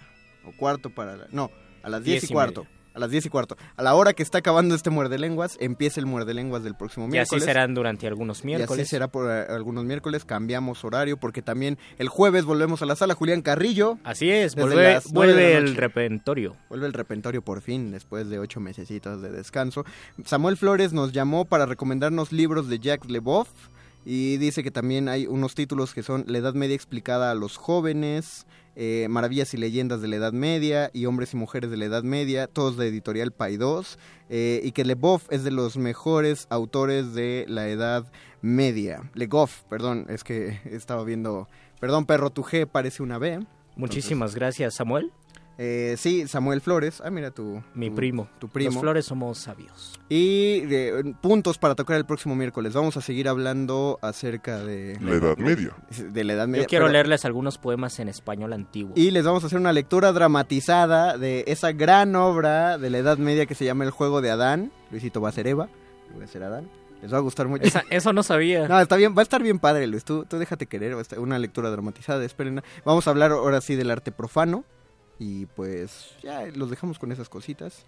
Va, Muchas gracias. pendientes, no Habrá diversión medieval. Les recordamos, empezamos a las 10 y cuarto el próximo miércoles. Mientras tanto, se despide de esta cabina medieval el sucio Girón, eh, hombre sabio conde, porque no soy mago. El vulgar Luis Flores del Mal. y el doctor Arqueles. Los dejamos con la programación de resistencia modulada, queridos no escuchas.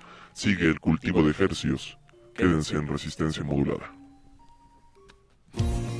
Muerde lenguas somos todos, mordelones literarios, lenguas para diccionarios, palabreros de mil modos. Somos albures, apodos, decires de nuestro idioma, punto, paréntesis, coma, libros de variado peso. Eso y mucho más que eso, el muerde lenguas retoma. En la vida cotidiana aparecen civiles comunes y corrientes. Pero al entrar en la sala de cine, su juicio visual es inapelable, sus opiniones certeras y a la cabeza, su humor ácido como sus palomitas. Una proyección cinematográfica comentada en tus oídos. Ellos son retinas de retinas. La sala de cine auditiva de resistencia modulada. Martes, 21 a 30 horas. Por el 96.1 de FM. Radio UNAM.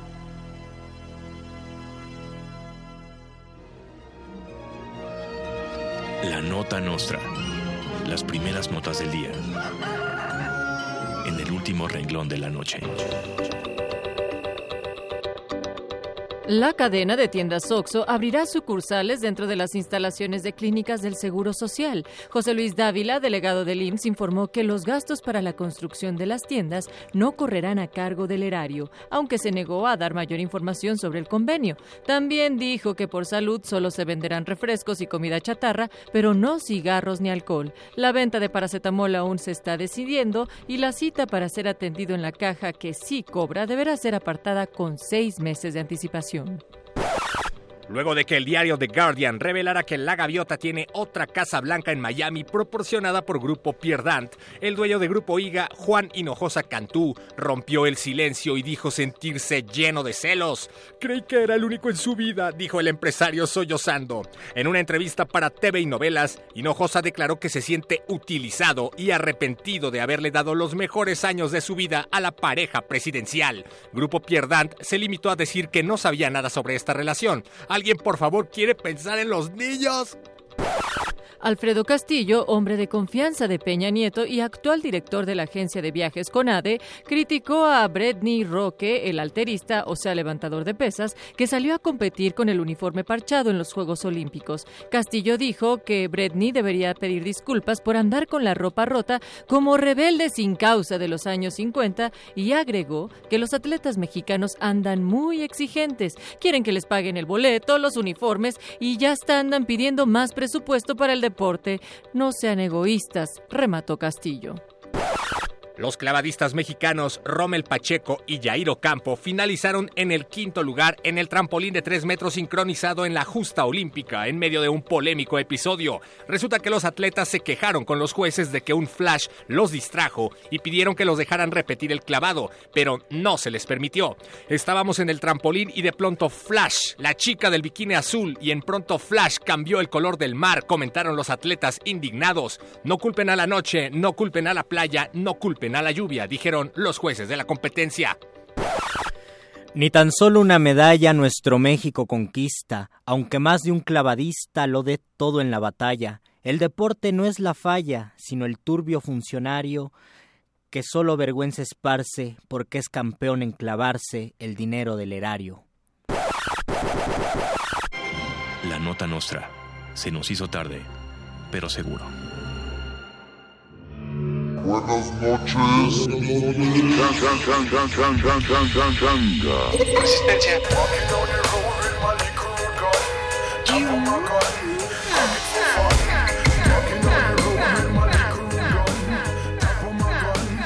Resistencia. Ay, mire, yo a usted lo conozco.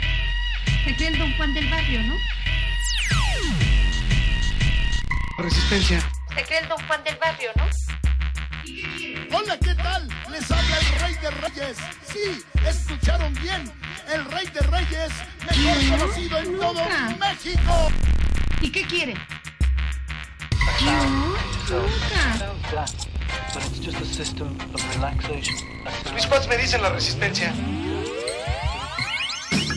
Resistencia. Mis pads me dicen la resistencia. Resistencia. Resistencia. Resistencia. Resistencia.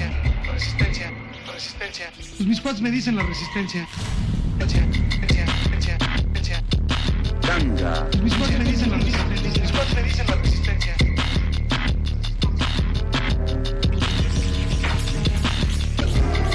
¿Y qué quiere? Ay, pues quisiera una de estas. A ver qué día me cae usted ahí por el taller para hacerle efectivo lo del apodo. Yo nunca. Resistencia modulada. Código amarillo. Se le solicita a toda la resistencia tomar sus posiciones. Nuevas muestras musicales están por llegar. Manejen los caldos sonoros con extremo cuidado. Si tenemos suerte, un nuevo virus podría nacer.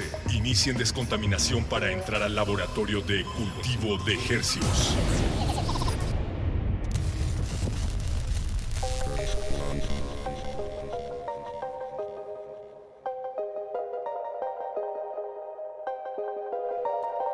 Organismos audiosensibles susceptibles a la propagación sónica a través del aire y las vibraciones. Bienvenidos a otra contagiosa emisión de Cultivo de Hercios, el laboratorio sónico de resistencia modulada. Aquí en su espacio se germinan las más frescas e infecciosas muestras acústicas y llegamos hasta sus oídos a través del 96.1 de la frecuencia modulada Radio UNAM, también a través de nuestra hermana la amplitud modulada 860 AM, saludos monaurales.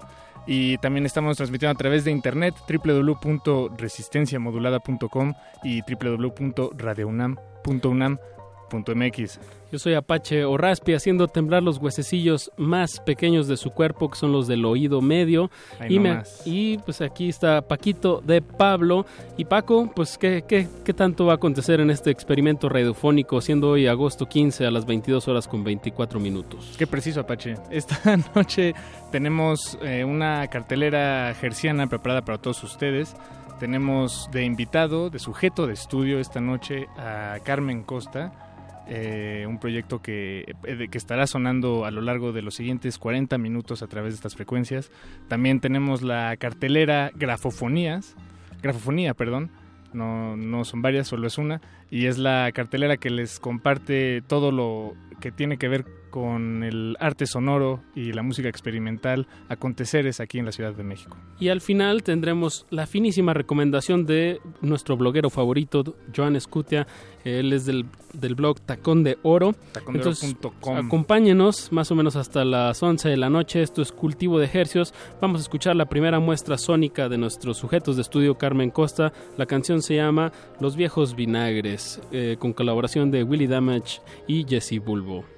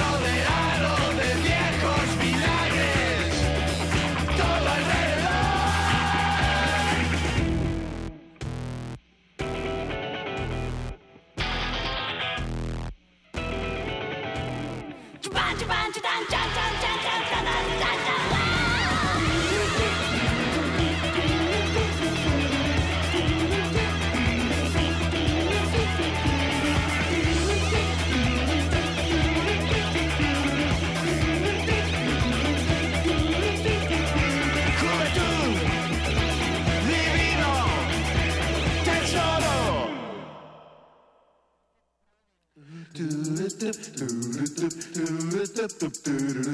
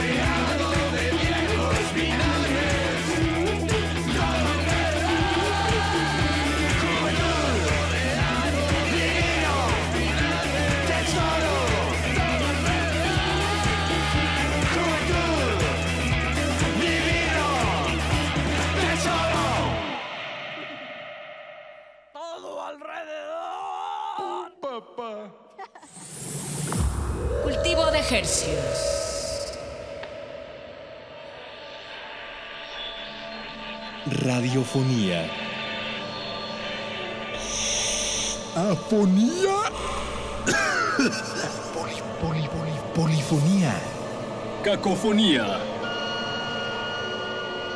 Sinfonía. Megafonía Grafofonía. Grafofonía. Cartelera de difusión sonora.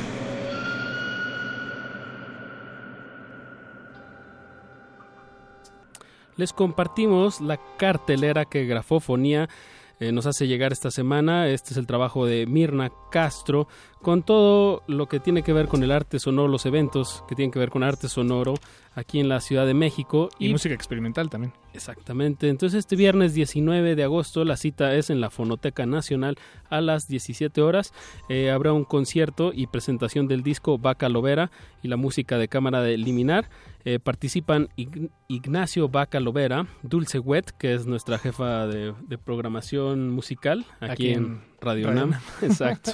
que ya estuvo aquí en el playlist y, y la verdad una finísima selección. Eh, también está Alejandro Colavita, eh, Gonzalo Macías y también eh, en, la cuestión de la música está el ensamble Liminar, que bueno, son una serie de, de instrumentistas que van a estar presentándose ahí en vivo en la sala Murray Schaffer de, de la Fonoteca Nacional. Eh, va a haber percusiones, violín, piano, clarinete, flauta, viola, cello, guitarra.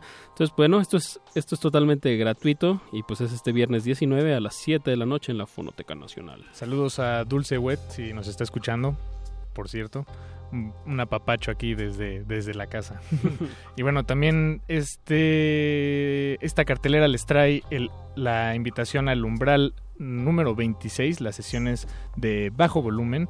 En esta ocasión se estarán presentando Iranti, Fabián Ávila, Timote Leonido, Emilio Gordoa y Alfredo Bojorques, entre otros. Esto se llevará a cabo eh, a las 8, a las 20 horas, las 8 de la noche, en, sobre Álvaro Obregón, número 200, ¿qué es? 40, en la colonia Roma. En 8 de la noche. 8 de la noche. Lo- los invitamos, de verdad, las sesiones de Umbral valen toda la pena. Y pues para más información ustedes pueden seguir a arroba grafofonía en Twitter y en Facebook también están como grafofonía para que se enteren de todos estos eventos y pues nosotros es un placer estarlos aquí compartiendo con ustedes. Y bueno, como es el, el protocolo aquí en Cultivo de Ejercios, tenemos que desinfectar muy bien a todas las personas que entran a nuestra cabina séptica, porque todo lo que se propaga a través de estas frecuencias pues tiene que estar finamente sanitizado. Y es así como damos eh, eh, bienvenida y abrimos el micrófono a Manu Charriton. Eh, él es el, pues la cabeza, la mente, El eje, la espina dorsal de Carmen Costa. Bienvenido, Manu. Buenas noches, amigos. Todo eso, todo eso y mucho más. Todo eso y más que eso. Y pues ya oímos una muestra sónica de los viejos vinagres eh, con una colaboración de Willy Damage de Los Exquisitos y bueno de Jesse Bulbo que, que ya todo el mundo debe saber quién es Jesse Bulbo en la escena del rock nacional. Eh, pero está muy interesante que este es un, cover de, de la banda Sumo, esta banda argentina de los ochentas, eh, liderada por Luca Prodan. Eh, ¿De dónde sale esta idea, Manu, de, de coverear a, a Luca Prodan? ¿Y, y quién es Luca Prodan? Yo la verdad no, no lo Sí. conozco. Pues mira, eh, Sumo es una, de- yo creo que la banda más eh, contracultural y, y una de las bandas más de, de más culto que, que hubo en Argentina en los años 80. Luca Prodan era un italiano romano, vivía, creo que vivía en Londres. eh, y se estaban drogando demasiado él y su hermana y todos sus amigos. Y su hermana se murió de, un- de una sobredosis con el novio o algo así. Y el güey dijo pues ya me tengo que largar de aquí porque pues voy a destruir. voy a acabar igual que ellos y así que se va a Argentina. Y allá conoce a todo a todos los drogadictos de Argentina y se junta con ellos. Y arman esta banda sumo así de pues muy en contra de todas las modas como una, una cosa muy real viste cero cero de, de poses no y una banda que yo podría decir que fueron un poco como los de Clash argentinos, ¿no? O sea, unas mezclas de, de rock, de repente cosas de reggae, a veces cantaban en inglés, a veces en español, y pues nada, Luca Prodan era un personaje así muy eh, imponente, la verdad. ¿Y, y qué, qué fue de Luca? Se murió. Se murió, ok. Sí, lo, sí lo logró. Sí lo, no, no, Eh, no acabó de huir por completo. No, solo cambió de, de- ya sabes, ¿no? Del lado, del lado de la moneda. Exacto, se fue del otro lado a seguir haciendo lo mismo, pero acabó muriendo de cirrosis, ¿no? Y de ahí eh, hay una anécdota muy padre eh, sobre una entrevista que le hacen a Sumo, donde había unos rumores de la separación de Sumo, ¿no? Y entonces le preguntaron que qué pasaba con eso, que si, si se iban a separar o no. Y entonces eh, Luca le contestó, le dijo, divididos las pelotas. ¿No? Así como de, no nos vamos a separar, eh, ni locos, ¿no? Y cuando se murió Luca Prodan, se fundaron dos bandas, Divididos y Las Pelotas. que, y que hoy por hoy, que hoy por hoy son bandas, Las Pelotas yo no sé si sigue tocando, la verdad, eh, pero Divididos es una banda impresionante, un trío asesino, eh, bautizados como la planadora del rock. Tremenda la banda, impresionante, vale mucho la pena. Ellos mezclar, mezclaron cosas de rock, eh, cosas folclóricas argentinas, eh, y, m- pero rock así a toda máquina, ¿no? Duro y a la cabeza. Sí, muy bueno. Bueno, la cuestión es que, eh, eh, volviendo a la pregunta... Exacto, ¿cómo sale eh, volver a pues, traer estos sonidos, esta canción a- al siglo XXI y colaborando con estos dos personajazos como son Willy Damage y Jesse Bulbo? Sí, pues bueno, Dios los cría y, y ellos se van juntando de a poco. eh, y ya teníamos eh, antecedentes, ¿no? de, de reunirnos, de yo qué sé, de repente comer o ir a echar un trago o, vernos en alguna tocada, cosas así, pero siempre ha habido muchísima buena onda con Jesse y con Willy, así los amo a los dos. Eh, y nos encontramos para, para una previa del Festival Marvin. Eh, y en la plática de la previa, no me preguntes de dónde salió el rollo, pero como hay que, hay que grabar algo juntos, hay que grabar algo juntos, y de repente salió Sumo, y de repente dijimos, ah, claro, a los tres, todos nos nos- a los tres nos encantaba Su- Sumo, nos pusimos a platicar y a ver qué, qué rola podía hacer, y coincidimos los tres así en ese momento de que los viejos vinagres, eh, y pues más bien en- yo retomé como ese rollo eh, un día que íbamos a ir a grabar unas canciones, habíamos, teníamos el estudio reservado así, y les hablé a los chicos, les dije, ¿qué onda? ¿Sí? Y vámonos. Y pues ya no- nos juntamos en el estudio y, y salió este rollo. Muy súper divertido, la verdad. A mí, a mí me fascina la última frase de esta canción que se repite hasta Ajá. que se va. eh, Juventud, divino tesoro. Claro, viene de viene de un poema de este güey, ¿cómo se llama? Eh, Neruda. no, no, es un tipo famosísimo. Creo que es italiano, si no me equivoco. Ítalo Calvina, no sé, estoy inventando. Eh, Si quieren, ahorita lo buscamos, pero sigamos hablando Sí, sobre sí. Carmen Costa. Eh, platícale a los audioscuchas, eh, pues cuánto llevas con el proyecto, cómo, cómo ha mutado para, pues para sobrevivir y para seguir pues tocando rock. Ajá. Pues Rubén Darío. Ah, es de. Rubén Darío. Poema de Rubén Darío, perdón, regresamos. Y, eso, y eso, es- eso aparece en la versión original de la canción de Sumo? Sí, sí, Ah, sí, sí, claro, así viene. Eh, pues bueno, es una canción de...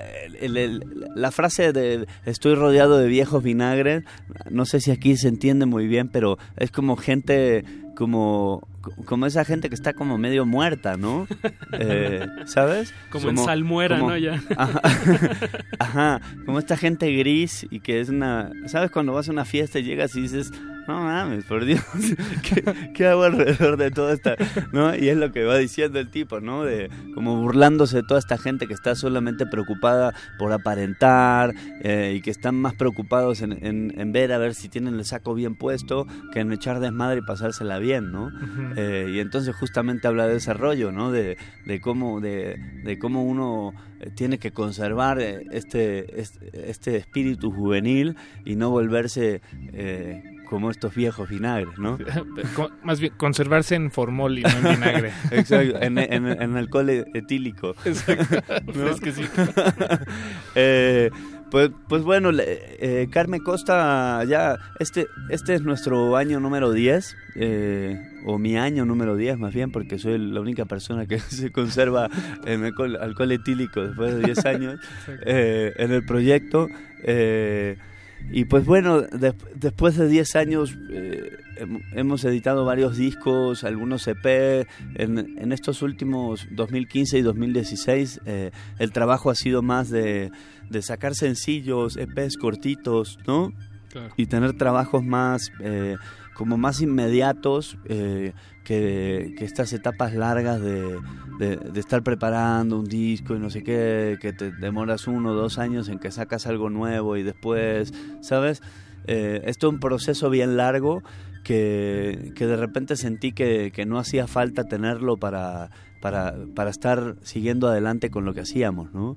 Eh, que era sacar canciones nuevas y más bien concentrarnos en tener una canción que sea un gran sencillo y que esté súper bueno, eh, que estar queriendo hacer todo un concepto muy largo eh, y que lo que hace es como que no estés haciendo nada para la Mm. gente, aunque tú estés trabajando un montón. Pero se enfría, ¿no? De Ajá. alguna manera. Exacto, y más hoy en día que es todo más inmediato. Ujú. Eh, y, de- y se ha vuelto muy divertido porque pues en, en todo este rollo 2015 y 2016 tuvimos colaboraciones con los Crocodiles, conocí a, a, a J. Dávila, ¿no? que había venido a México para el Festival Marvin y de ahí nos hicimos amigos y le armé como banda con la, la gente que tocaba conmigo y a partir de ahí todo fue como mutando, pero pues acabé yo tocando todos los shows de, de Arnaldo, de AJ Dávila que ha hecho en México después de lo del Festival Marvin. Tocando con, con él. Claro, ¿no? Mm, wow. Y entonces se dio, hicimos tour juntos a, a España,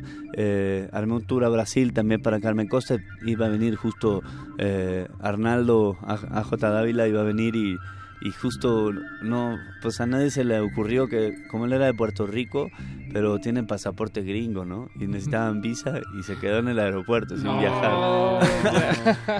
Pero fuimos a Chicago, a Chicago todos juntos, al Ruido Fest, hicimos tour las dos bandas juntos en España, estaba esto de Brasil el año pasado, sabes que al final él no pudo venir, pero nosotros nos echamos ese tour. eh, y pues de ahí hemos ido a tocar con él a Puerto Rico, fuimos a Costa Rica también, ahora vamos a Hermoso Ruido a Colombia, eh, ya en muy poquito, como que será un poquito menos de un mes, ¿no? ¿Esa Y- es la siguiente fecha programada? No, y en la, en, la inme- en la inmediatez y gran parte por lo que está aquí también Manu hablando de Carmen Costas, porque se presentan este fin de semana en la Semana de las Juventudes, Paquito, ahí en la Plaza de Santo Domingo, si mal no me equivoco, pero ahorita nos das más detalles sobre Sí, esta sí. presentación en vivo. A mí ya se me hace agua a las orejas por escuchar algo. Eh, ¿Qué te gustaría escuchar, Manu? Eh, pues bueno, yo creo que estaría padre eh, poner eh, una, una de las dos canciones de este, de este mini EP que salió el año pasado. eh, y es una canción que se llama 43, justamente por todo este tema de los desaparecidos de Yosinapa, ¿no? En donde, pues básicamente la reflexión habla de, de, pues, ¿por qué nos estamos matando entre nosotros? ¿Sabes? fuera de quién tiene la culpa o quién no tenga la culpa, ¿sabes? Como que creo que, que hay un hay un lado de, de enfermedad social entre nosotros, ¿sabes? En que, pues al final digo, yo no soy mexicano, pero llevo casi 14 años viviendo aquí eh, y ya me considero parte de, de la sociedad, ¿no? Y siento que este rollo como de, de que el, el tipo que te está matando es el tipo de tu mismo país, ¿sabes? Y por Claro, un claro. y por un tema que, que normalmente todo este rollo de las drogas es como que México es un- como un lugar de paso, Claro. ¿sabes? Y al final el beneficio y el negocio y todo el rollo acaba siendo yendo para otros lados, ¿no? Y los estragos aquí se Y los quedan. estragos se quedan todos aquí, ¿no? Que en algún momento fue en Colombia, ahora es aquí y el día de mañana será en otro lado, pero lo que no está chido es como, como este rollo de, de que podemos perder la cabeza a tal nivel, ¿no? Pero bueno, ahí está la canción que creo que lo dice mejor que yo. Pues escuchemos 43 de Carmen Costa y seguimos aquí en Cultivo de Hercios.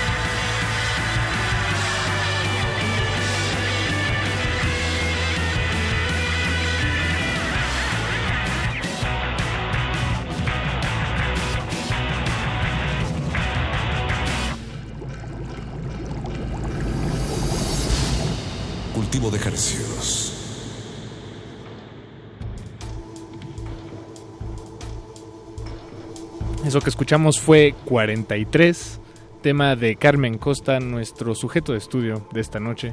Aunque Carmen Costa es el nombre del proyecto, eh, ese no es el nombre de quien lo lidera.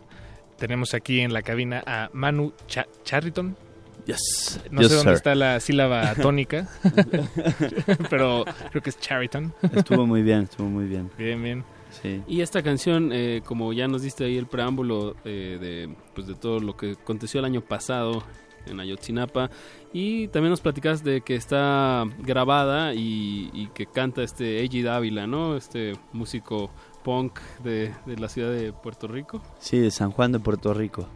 De Río Piedras, más bien. Piedras. Sí, eh, sí, el buen babycito eh, se ha hecho, se ha vuelto un súper hermano, la neta. Digo, yo para él y él para mí, y desde que vi- vino a vivir a la ciudad. eh, y algo que platicaban fuera del aire, ¿no? Como eh, Arnaldo venía ya con, con este espíritu de, de colaborar con todo el mundo, hacer rolas con todo el mundo y, ¿sabes? De repente lo, lo vi y, y dije, ¿cómo, ¿cómo es tan fácil, no? Como algo que parece tan complicado y juntar los egos de la gente y bla, bla, bla, y esto y lo otro, y de repente eh, en un día, me acuerdo que vino al Festival Marvin, lo conocí el martes y el sábado yo tocaba en el festival también. Y el tipo se subió a cantar con nosotros, ¿sabes? Lo había conocido hace tres días, ¿sabes? Y eso, estábamos en el, nos conocimos en, en el Emen Roy, estábamos a las 3 de la mañana escuchando en el celular la canción ahí, el güey diciéndome, ah, está buenísima, sí, dale, vamos a, vamos a cantar. Y todo se volvió como, como más de, de colaborar, ¿no? De, de muchos amigos, estar compartiendo cosas, eh, la música, ¿no? Eh, justo la, la canción anterior que poníamos, ¿no? De, con Jesse Bulbo y Willie Damage, eh, a- eh, AJ Dávila andaba ya en, en un tour por Estados Unidos y, y de repente surgió ese rollo, hicimos otra colaboración aparte, ¿no? Ahorita acabamos de grabar eh, con Aarón Bautista eh, el sábado y hoy en la tarde acabamos de grabar una, un track nuevo de la banda, ¿no? Eh, como decías, viene el, el domingo lo de la Semana de las Juventudes. Eso. Y, y bueno, pobre mi qu- querido Julio Alejandro, que se, se rompió la clavícula y anda enyesado, nuestro guitarrista. Y como no iba a poder tocar, eh, pues el Aarón... Sí, Aarón se, se subió y pues vamos a estar... eh, de hecho, el jueves hay un, hay un acústico de estos de, de sus colegas de Reactor Ajá. en la Estela de Luz. Ah, ya, ya, va a sí, he estar- visto que están armando ahí que va a estar tequila. La Lupita, va a estar O'Kills, va a estar 60 Tigres y nosotros. Entonces eh, vamos a hacer el estreno de esta fugaz banda con Aarón Bautista. eh, el buen eh, Cachi, eh, pues espera baterista de la Vanderbilt. Y, y Alex DeVille, que es bajista de Abominables. Esa es la formación ahorita Este- actual de Carmen Costa. Sí, la de esta semana. Esta semana de las Con. Bautista. Está- Y Ujú. la, eh, pero bueno, luego va a regresar eh, el Julio Alejandro, que era de Turbina, ¿no? Entonces, ya sabes, ¿no? Como mucha gente que va de una banda a la otra. Eh, también estamos tocando con AJ Dávila, con, pues, está Aaron, está Cachi, pero está eh, Chris de Descartes Acant, y está eh, Pablo Mendía de, de Minor Shadows y de Forecasting Rome, ¿no? Entonces, todo se ha ido como... como Creando, creando comunidad así orgánicamente, ¿no? Y Digamos. sanamente. Sí, una familia, la verdad. Una familia muy divertida, muy padre y muy trabajadora, ¿no? Todos trabajamos mucho, hacemos mucha música. eh, y pues bueno, es parte de lo que, de lo que vamos a, a presentar en la Semana de las Juventudes, Claro. que es nuestro primer show desde del año, la verdad. Ya, O sea, ya, ¿no? ya pasandito la mitad del año, pero enhorabuena y, y qué buen pues qué buen motivo, ¿no? En la Semana de las Juventudes Eh, van a estar el domingo 21 a las 4.40 en el escenario de Santo Domingo. Sí. Que eso va a estar interesante cómo va a estar la gente pasando en, en esta calle. Espero que corten el tráfico, porque Entre si no- Zócalo y, y Santo Domingo va a ser una, Una locura, marea, ¿no? sí. Una marea, exacto. Entonces, pues no se pierdan a Carmen Costa. Y bueno, chequen las redes de Semana de las Juventudes porque son más de 60 40 bandas las que van a estar tocando este viernes, el sábado y el domingo en estos dos escenarios de Santo Domingo y en el, el icónico Zócalo Capitalino. Eh, Manu, pues quisieras agregar algo, este espacio está un poco a punto de cerrar, pero algo que quieras agregar de Carmen Costa o el futuro. Tal vez el resto del glaciar, digamos, solo, solo es- escuchamos la puntita. Sí, pues eh, básicamente eh, no- nos guardamos un, un tiempo como para empezar a, a componer música nueva y todo. Como les decía, hoy acabamos de, de grabar el, el primer sencillo del nuevo disco eh, y, y pues vamos a regresar a los escenarios este domingo y a partir de ahí pues ya nos vamos a ir de corrido. Tenemos, tenemos el segundo tour por España, tenemos el primer tour a Colombia, eh, tenemos algunos festivales también más en puerta y algunos shows con algunos artistas eh, internacionales que ya están como medio armados. Eh, y pues eso, básicamente, vamos a estar eh, con música nueva, show nuevo y dándole con todo. Los esperamos allá a la gente del domingo. Y pues les dejo las redes sociales para los que no las tienen. Perfecto, sí. Tanto Twitter como Facebook como Instagram es Carmen Costa Band, ¿no? Como de banda en inglés. Y ahí nos pueden seguir. Perfecto. Bueno, pues ¿con qué tema te despedimos de esta cabina séptica, Manu?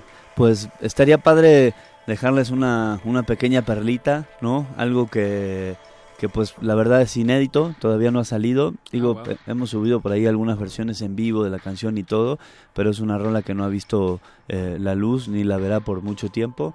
Eh, pero solo por esta ocasión, esta Gracias. canción se llama Asiduamente y es de alguna manera la, la, el- la hermana, el B-side o el A-side de Los Viejos Vinagres, pues se grabó en la misma sesión Ah, ese Ah, mismo día. Bien, Así bien, que pues- pues, es la primera vez que suena en la radio. Que vea la, la luz de la luna. Eso, o del sol. O de- del otro gracias, lado. Gracias Sí. por esta primicia y pues vamos a escuchar asiduamente eh, de Carmen Costa y damos eh, pues muchas gracias a Manu Charriton por estar aquí con nosotros y pues mucha suerte el domingo en la Semana de las Juventudes. Eso, por allá nos vemos y pues gracias por invitarme. Eso, pues.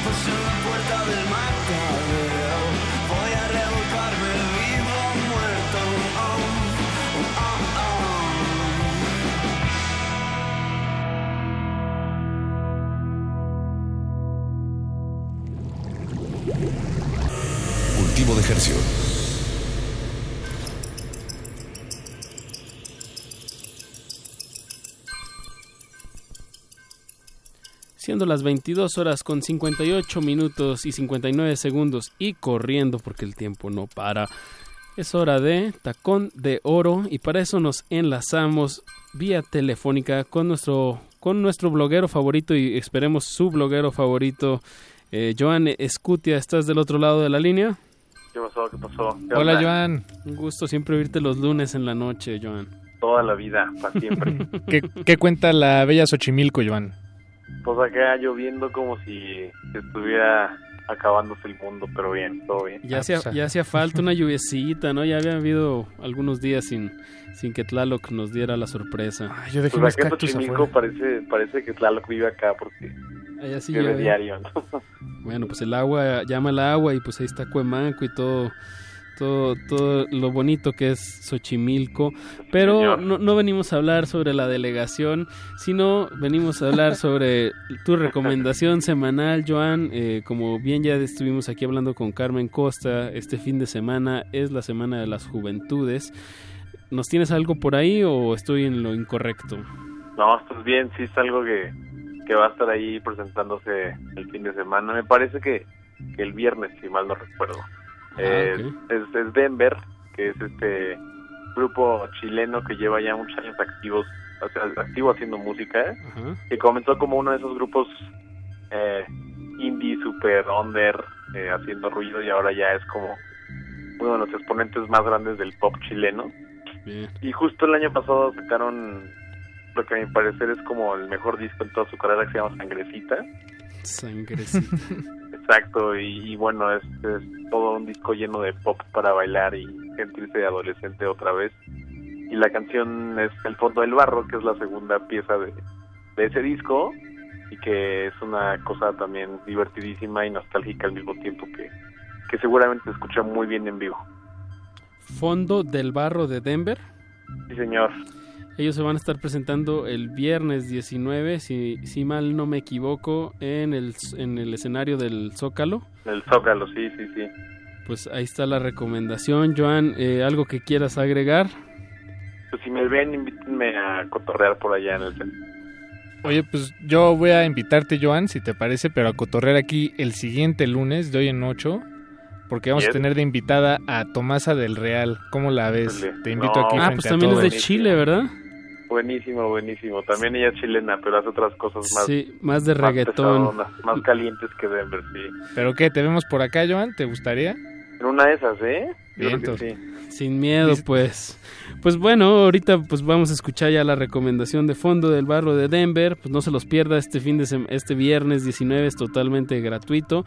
Y pues muchas gracias, Joan. Nos, nos estamos escuchando la próxima semana. Ojalá y tomes nuestra invitación de venir aquí a la cabina el próximo lunes 22. Estamos ready y ya nos vemos. Eso, vámonos con música. Y esto fue Cultivo de Ejercios, Apache o Raspi. Paco de Pablo. Nos escuchamos el jueves. Eh, ya no vamos a tener el espacio antes. Cultivo de Ejercicios era lunes, miércoles y viernes, pero ahora va a ser lunes y jueves porque tenemos un pequeño y gran cambio de horario. Perdemos un poco de tiempo al aire, pero ganamos calidad de tiempo porque vamos a estar haciendo sesiones en vivo aquí en la sala Julián Carrillo de Radio UNAM. Este jueves vamos a tener a los Fontana, no se lo pierdan la noche, a las 9 de la noche. Pues es un evento gratuito para todas las edades y pues estén al pendiente pues, porque vamos a estar haciendo muchas tocadas de aquí hasta diciembre.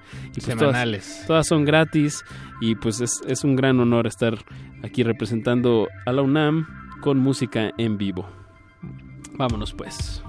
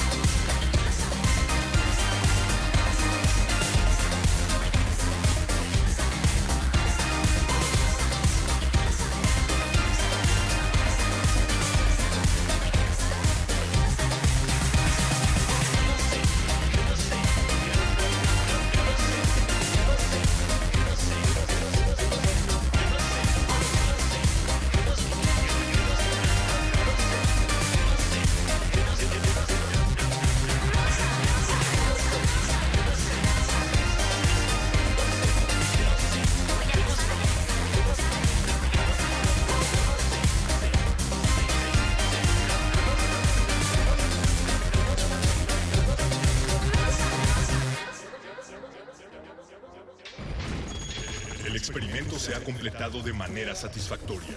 El cultivo está hecho. De ti depende que germine en tus oídos. Buen trabajo, Resistencia. Hasta la próxima misión. Hasta la próxima misión.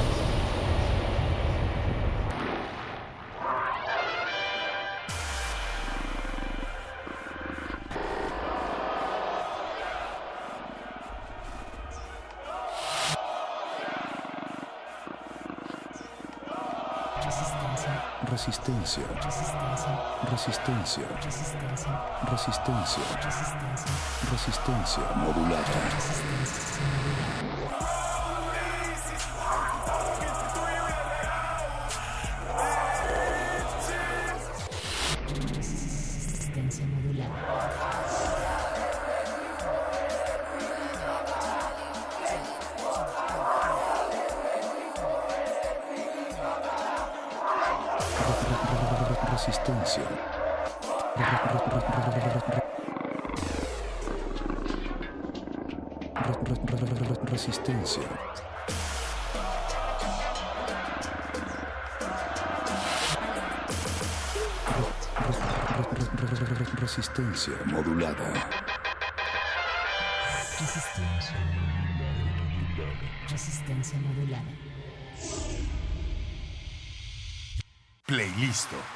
¿Qué música llevas en el bolsillo? Aquí es donde la resistencia viene a compartir las notas que ha recopilado en su cabeza. Complacencias musicales de personajes poco complacientes. Estás en el... Estás en el... Estás en el... Estás en el playlisto.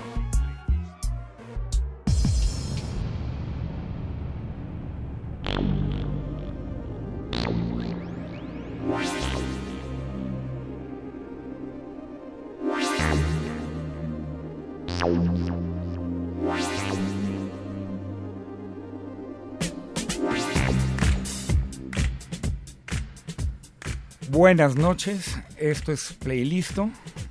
Yo soy Rigo Mortis y estamos aquí para tomar la primera clase eh, que será introductoria a, a toda una cultura, pero nos vamos a detener. Aquí me acompaña, está a mi lado, como si fuera clonado de hace una hora. Lo tengo aquí junto, que me está dando todo el amor, Eso. toda la fuerza y me ve con desconfianza porque le dije que lo voy, este, que iba a invitar aquí a Apache, que está junto a mí. No, pues yo vengo a aprender sobre qué es el tema de hoy, Rigo, y quién es, es nuestro invitado que va a ser el ponente de, de el dicho ponente tema. tenemos eh, en el estrado, en este momento le pedimos a Jay Maverick, que es un personaje que- raro, pero es muy complaciente. Nos viene a ver un poco acá. Maverick, ¿cómo estás, compadre? Estoy muy bien, muchas gracias por la invitación. Qué gusto tenerte acá, ¿eh? Pues hasta que se me hizo. Pues sí, caray, no, porque miren, aquí ahí, les va el doctor Rigo Mortis y todo el modernísimo. ¿Alguna vez le ha bailado duro a los Ok. beats de, de este, de este caballero ilustre que, que está enfrente de nosotros? Pero, ¿de qué va la clase? ¿De qué, ¿De qué van las seis rolas que nos vienes a presentar hoy y nos vienes a contar un poco? Pues es básicamente el paso trascendental de, del house hacia el Vogue Beat. Ok, la maroma. La maroma y el costalazo. La, la maroma, el costalazo, pero siempre viva, ¿no? Y hasta el suelo. Y hasta el suelo, así con permiso, hasta el piso. Hasta el piso, ok. ¿Y, y, y cómo la titulamos entonces? ¿Esta es la pose? Esta es la pose poderosa. Bueno, este es Jay Maverick. Este soy yo. De House of, of, Apocalyptic, representing en la, la cabina de Radio UNAM. Esto es resistencia modulada. Y vamos a, a dejar que Maverick nos presente la primera canción con la que vamos a abrir, que es, es para se- a- acostumbrar el paladar. Como, como ve mi, que mi, este, mi querido Apache? No, pues que nos diga Jay Maverick por dónde, si esta clase va a empezar en un sentido histórico o va a ser algo personal. Empieza en un sentido histórico, Ah, ¿no? bien, bien, Empieza con esta con esta canción que se llama Deep in Vogue de Malcolm McLaren, que es el primer acercamiento que tiene la cultura Vogue a, a la mainstreamización del, del pop. Cuando ¿no? se dejó ver más allá de donde Cu- estaba contenida, ¿no? cuando se dej- cuando se hizo visible, más visible. Cuando, cuando, cuando dice Marometa Costalazo. Exacto. Cuando Madonna le empezó a hacer ojitos. bueno, ya nos adelantamos. Vamos con esto entonces. Empecemos. Muchísimas gracias por esta dosis y clase de Vogue.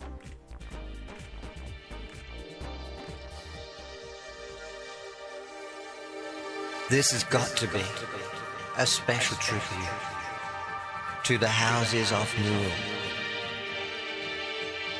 La Beja, an extravaganza.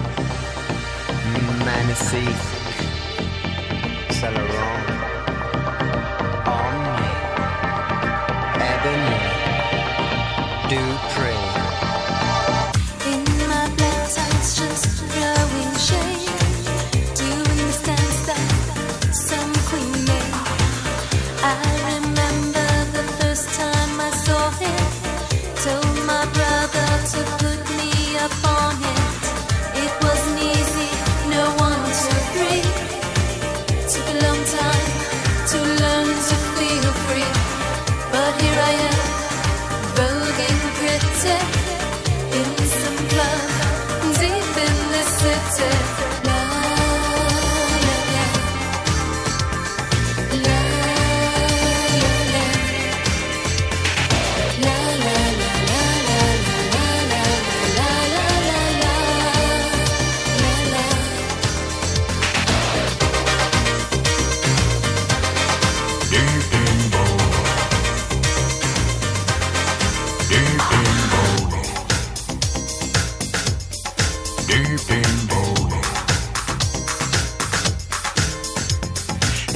yourself runway modeling.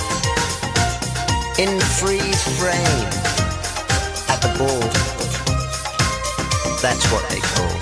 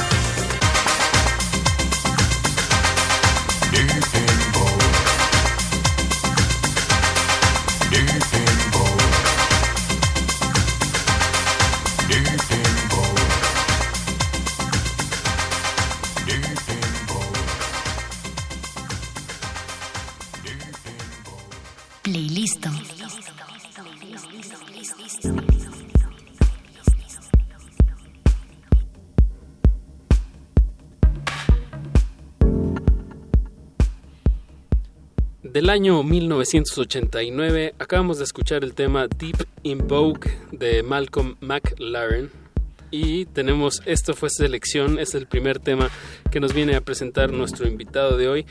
Eh, Rigo, ¿qué está pasando? ¿Qué estaba pasando en esos, en esos años? Eh, cuenta la leyenda que había un muro a la mitad de Europa y Ah. que se cae.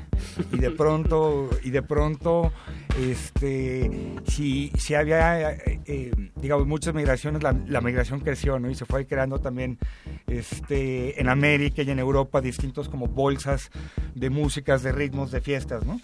Y pues Jay, cuenta, este, este Jay Maverick, que estás de lo, este, aquí enfrente de mí, cuéntanos un poquito eh, cómo, cómo, pues, cómo eran estas fiestas. ¿Quién iba a esas fiestas? ¿Para qué ibas a esas fiestas? Digo, uno a uno le ponen reggaetón y baila, ¿no? Me, me imagino que esta música también te pone a bailar, ¿no? Las fiestas de, de Vogue en realidad eran para jotear. Jotear, exacto. Era para jotear, era pa- para torcerse. O sea, era eran fiestas que celebraban lo femenino, ¿no? Claro. Que celebraban Claro. lo femenino y, e integraban, trataban de integrar eh, a todas estas minorías de la minoría, o sea, Claro. que, que ya eran discriminadas dentro de la minoría, Claro. eh, y celebrarlo, ¿no? Claro, pues desde, desde por color de piel, ¿no? Desde claro, por ¿no? color de piel, por orientación sexual, este... Claro, y en esa y en esas fiestas pues había la, la libertad que fue gestándose, ¿no? Con este tipo de sabroseo, musiquita acá, ¿no? O, o, o como ve mi Apache, ¿a poco no estaba como sabrosón como para sentirse, hacerse rico, como Carlos Slim?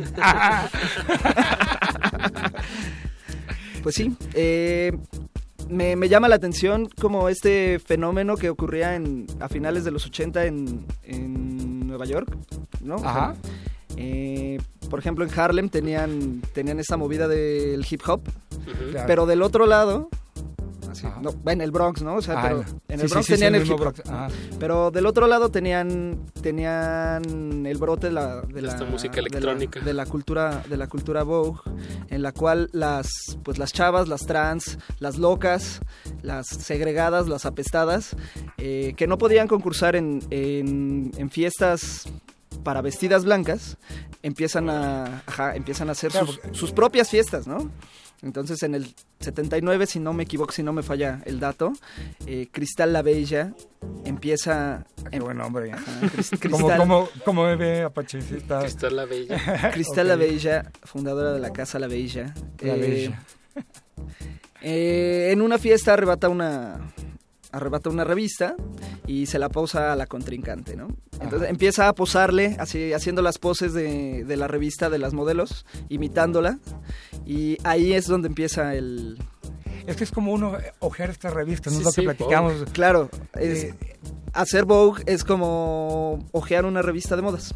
¿No? Eh, Es- en la pista de baile. En la pista de baile, bailándola. ¿no? Es, es- es bailar una revista de moda. porque hay mucha teatralidad, ¿no? Y es una teatralidad que está como desplazada de los de los de los escenarios, digamos, del, de la alta cultura Bueno, ahorita, ahorita ya no tanto. y de, No, como- y no de, tanto. y de, bueno y de las este de las blancas, ¿no? O de la de las minorías sexuales blancas, ¿no? Privilegiadas, ¿no? De la- del privilegio blanco, cochino privilegio blanco. Y hay mucha esta cultura de, pues como dices, de, de actuar, de la teatralidad, ¿no? De, de hacer lip sync y De la exageración, ¿no? Más que otra cosa es exageración y... dramatización. Muchísima. Y ahí hay algo que, que estas, este, también te- es un lenguaje también como para dirimir, ¿no? Dirimir estilos y darse coscorronazos, tirarse carrilla, cañazo entre, entre gente, ¿no? Entre todos estos personajes de la noche, ¿no? Entre locas nos decimos así, nos bufamos o nos tiramos sombra. Órale, órale. Y, y el es que- el- el y eso throwing shade, ¿no? Que, además es, es un elemento fundamental eh, en el Vogue. ¿no? O sea, ¿Cómo es eso? una, una va leyendo. O sea, el reading es ir leyendo a tu, a tu oponente. Así la vas leyendo, te, te vas... Te ¿Qué vas se puso? ¿Qué tacones trae? no, más bien qué, qué, qué está haciendo y, y, y cómo, y cómo una va a ser más, más chingona, ¿no? Más Sí, extrovertida. claro, exactamente, exactamente. Algo, algo así como, como, como una batalla de, este, de rap, pero celebrando lo femenino, ¿no? Celebrando lo femenino, ma- sobre todo. Claro, porque era, es que era esa trinidad, ¿no? Ahí en ese momento, ¿no? En ese eh, proceso de gentrificación durísimo en los 70s y 80s. este, en Nueva York era, por un lado, el hip hop, estaba el house, que es, que es eh, eh, también primordial como para el crecimiento, ¿no? De las drag queens, ¿no? Pues de hecho, de hecho el- la, la- la cultura Vogue empieza, empieza con, con house, ¿no? O sea, lo que se bailaba en estas fiestas, en estos ballrooms, era, era house. Eh, los primeros acercamientos que tiene la comunidad es a través del house. o sea, A través del claro, claro, porque es que ahorita me estoy acordando, fíjate, a mí no sabía mucho de Vogue, pero sí sabía, sí me, siempre me ha gustado mucho esa escena house. Y recuerdo ahorita pues, este, a New York Soul, por ejemplo, ¿no? Ah, y es una, este, maravilla que, que- que ahí, ahí, ahí se empiezan a mezclar, ¿no? ahí se empiezan a mezclar con, con, con New York Soul y pues ya vienen todos los demás, ¿no? Eh, Hard Drive, eh, Adeva, eh, Masters at Work. Claro, Master Southworld, claro. Y, y bueno, es- esta música en sí, pues eh, digo, es, es muy importante también mencionar en qué contexto, digo, hasta físico se daban este tipo de, de fiestas donde se escuchaba esta música, ¿no? O sea, me quiero imaginar como, como lugares, pues es música repetitiva, electrónica, me quiero imaginar lugares muy oscuros o como, o sea, sabes, no muy a la luz, entonces eso también Como permite bodegones, que... ¿no? Ajá, como Bodegones, bodegones, ¿no? Sí, claro, y esto imagino. permite esta, esta diversidad de que cada quien ahora sí que haga Se- lo que quiera. Exacto. Pues, pues según tengo entendido, todo empieza en, en clubs, ¿no? Eh, en, en el Trax, ahí es donde viene, en el Trax de Nueva York es donde viene el, el gran boom. El, el- el gran el- que es como un hervidero, ¿no? Era un- era esta mezcla, ¿no? Entonces, pero eran, era, es, es la ropa, es el look, es la música, es la pose.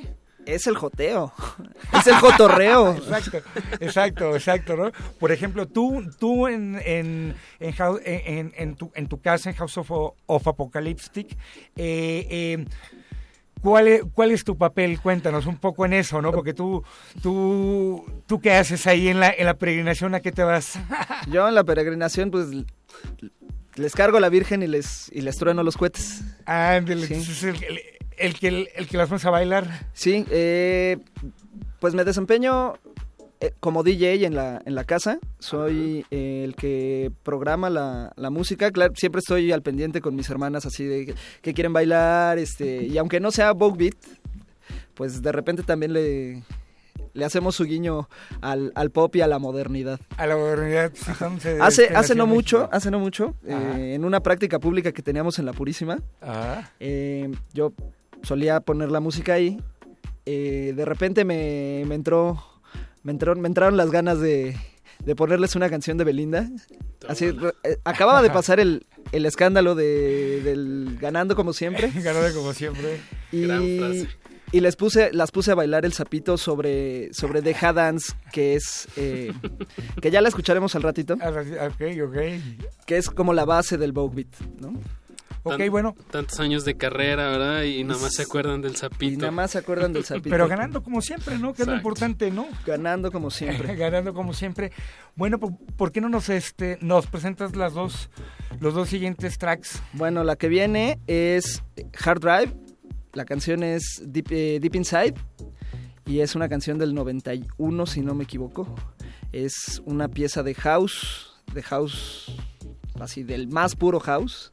Que nos pone a bailar a los chacales como locas y a las locas como desquiciadas. Venga. Nos encanta. Pues vamos a desquiciarnos con estos dos tracks que vienen. Ya nos presentó uno y descubren el siguiente a medida que suene.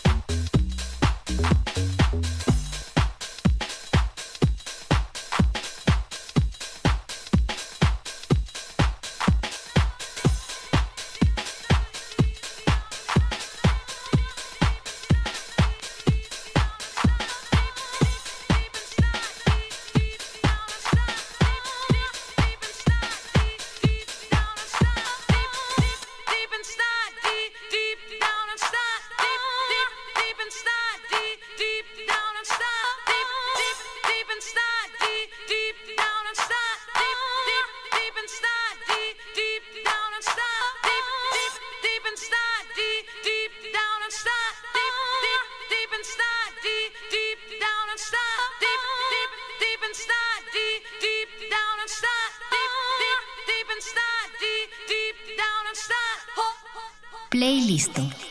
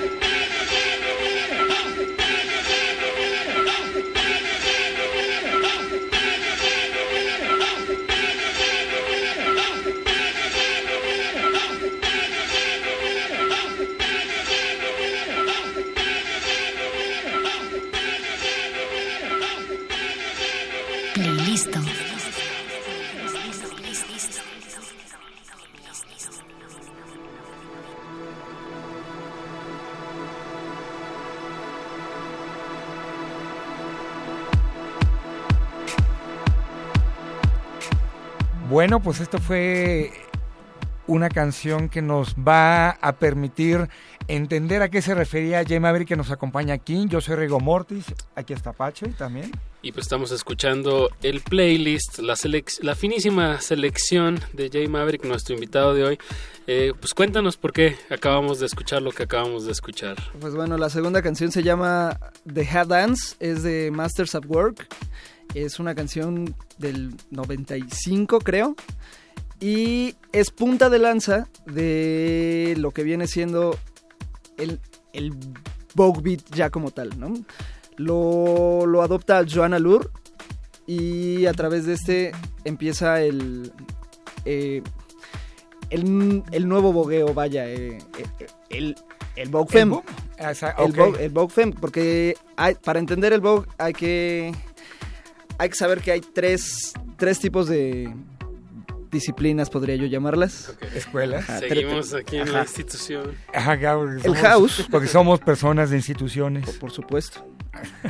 El house, eh, al house le llamamos old way. Lo bailamos como old way, que son líneas rectas, poses culturales, em, despacitas. Ok, así suavecitas, femeninas. El new way, que es lo contrario al old way, que es más o menos eh, toda esta ilusión de manos. En la que parece que, que lo dislocamos o Que nos- se nos fue de boca la avalancha. algo así, algo así. Sí, yo, yo, yo aquí seguramente soy el más viejo de, de quienes- con, con los que estoy compartiendo este micrófono y a mí se me tocó partirme el hocico en, en una avalancha. A mí Soy también. niño de los Claro, 70 no, sí, Sustitución de importaciones. A mí también, pero yo todavía no cumplo los 30. ¡Ah! Es que eras muy, eras muy despierto. Todavía era yo muy precoz. Que se te fue quitando con el tiempo. Ya con el tiempo me volví señora. bueno, y, y el, y el- el tercer tipo de, tipo de baile es el Vogue Femme, que es el que más celebra la feminidad, ¿no? Más Es, estilizado. es más estilizado y es más femenino, ¿no? Es una celebración a, a lo, a lo femenino. En el, en el Vogue Femme eh, uno no es eh, el más, ¿cómo llamarlo? El, Ajá. el más verga, sino es el más coño.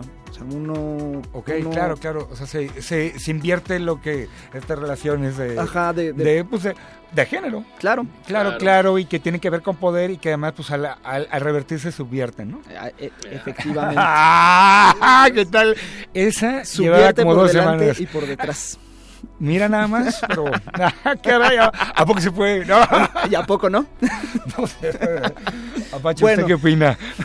Yo vengo de oyente. Eh, The Head Dance Po- empieza- Ponga la atención al maestro, al maestro, Ya- ya al maestro estamos Maverick. desviando mucho del tema. No, perdón, perdón, perdón. Pero eh, tenemos, tenemos estos tres, ¿no? Y, y, y The Head Dance precisamente es eh, punta de lanza de, del Vogue Femme. Ahí viene, ahí viene ya el guiño hacia el pop. Actualmente sobre, sobre The Head Dance, sobre este, eh, sobre este ritmo de, de cuatro tiempos, eh, don- en el que al final es un, un crasheo muy marcado, precisamente para empatar las, eh, las evoluciones, los costalazos, los, los drops, los, los dips y los drops. Eh, entre, este, entre este ritmo, pues ya podemos encontrar así como todas las canciones de pop genérico actuales. Claro, y, Y- ahí, y, ahí, y ahí entra ya todo, ¿no? Y ahí ya viene todo, ¿no? Oye, y a todo esto, ¿qué tal, qué tal se siente que este, hacer un drop? A ver, cuéntanos. Híjole, a mí no me, han- o sea, no, no- no me salen todavía. costalazo. Yo El todavía el drop lo aterrizo con la nuca. Pero hay ajá, La última vez pasé dos semanas en el hospital, ¿no? con tremendo chipote. Pero, pero pues mm, no cualquiera lo hace, ¿no? O sea, el, el Vogue necesita, necesita mucha resistencia. O sea, Y sí- hay un esmero para la fiesta entonces, ¿no? O ¿Cómo? sea, uno, este, uno, uno y una se, se esmera para la fiesta. Ah, sí, ¿no? claro. Hay un esmero en esa fiesta. Sí, es sí, como era un carnaval. Casi, casi. No, o sea, hay que, hay que prepararse, hay que dormir bien, hay que llegar con que ganas. producirse. Hay, hay que Hay- calentar, me imagino, porque un, un drop de eso, yo, yo, yo Bueno, creo que ahí me voy. Para que la gente entienda el, drop, el drop es un, es un elemento de- del, del bow, uno de los cinco elementos del bow, en el que uno literalmente se deja caer. Sí, sí, drop. Así. Con- eh, y es una pierna doblada, ¿no? Es una pierna doblada y la otra hacia, hacia arriba. Uno cae, dicen las que saben que caen con los omóplatos y, y las puntas de las manos. Yo caigo con la nuca. Ok, no, Así. pues no, esa la vamos a guardar para la próxima, Pachi. Yo creo que esa sí no la... eh, eh, no, porque a mí, a mí se me hace muy impresionante ese nivel interpretativo, ¿no? Sí. Que acá entonces me imagino que con, con, con esta base de este que no sale rítmica, eh, se desborda esta parte te- teatral, ¿no? Desplazada de lo, este, hacia los, del- de los escenarios a los clubs. No, al, fue al revés. al revés, ah, mira. a ver. Ajá, sí, o sea, fue de- de- del club a la fiesta, bueno, de- digamos del club al escenario Ajá. y de de ahí regreso. y de ahí a la calle. A la calle. A la calle es un es una trinidad interesantísima, ¿no? Interesantísima. Este, eh, Club. Y de ahí, claro, se, vuel- se vuelve un hervidero se vuelve un hervidero que bye, que va ahí. que bye. ¿Y cómo llegó acá a México? ¿Cómo llega a México? Pues mira, tengo entendido que la primer casa de Vogue en el DF se fundó hace cuatro años eh, con Annie Funk, la pionera, a la que le mandamos un saludo porque seguramente nos está escuchando, eh, que funda House of Machos en 2012. Pero eh, Franca Polari, mi madre, mi madre de casa, eh, funda House of Apocalyptic hace año y medio en una en una fiesta que se llamaba Noches Transitadas, que curaba una vestida teórica queer llamada Pinina Flandes en un, en un bar de Garibaldi, en un bar horrible de Garibaldi que se llamaba el Diamond. Ya no existe. Y invitan a, a Franca a, a curar una, una fiesta y ella dice, bueno, pues ¿por qué no? no? Eh, vamos a hacer un, un Kiki Ball. Entonces, eh, juntamos, más bien ju- juntó gente de la, de la escena. Eh, estaba Lauro Robles de, de Nafi. Ajá. Lao, así que él fue el que puso la música en el primer Kiki Ball. Rifadísimo también ese combo. Increíble, así él, él es increíble, lo que hace me gusta mucho. Y a partir de ahí, eh, pues vimos que la gente tenía ganas de bailar, tenía ganas de, de bailar y de jotear y de divertirse, ¿no? Entonces, ahí es donde, donde entro, donde entro yo y, y la purísima, ¿no? Yo eh, era el director operativo, gestor cultural de, de, de la Puri. El rostro amable. el rostro amable de la Puri. Y, y entonces me hago una junta con, con el dueño y el, el dueño me dice, bueno, si tú crees en el proyecto, pues adelante. Que, Entonces, que empieza a sonar este beat. ¿no? Ajá, y entonces nos, nos da, nos da permiso de ocupar el primer piso de la Purísima los sábados para hacer prácticas públicas. Todos los sábados tenían una práctica pública de 6 a 8 de la noche. No, de, de 6 a 7 de la noche. Pero fue tal el éxito, así que, que llegaba la gente a, a, a la- a las A prácticas. las prácticas. O sea, que, que les, se les hacía como muy, muy raro ver a este conjunto de, de gente manoteando, joteando y tirándose al suelo.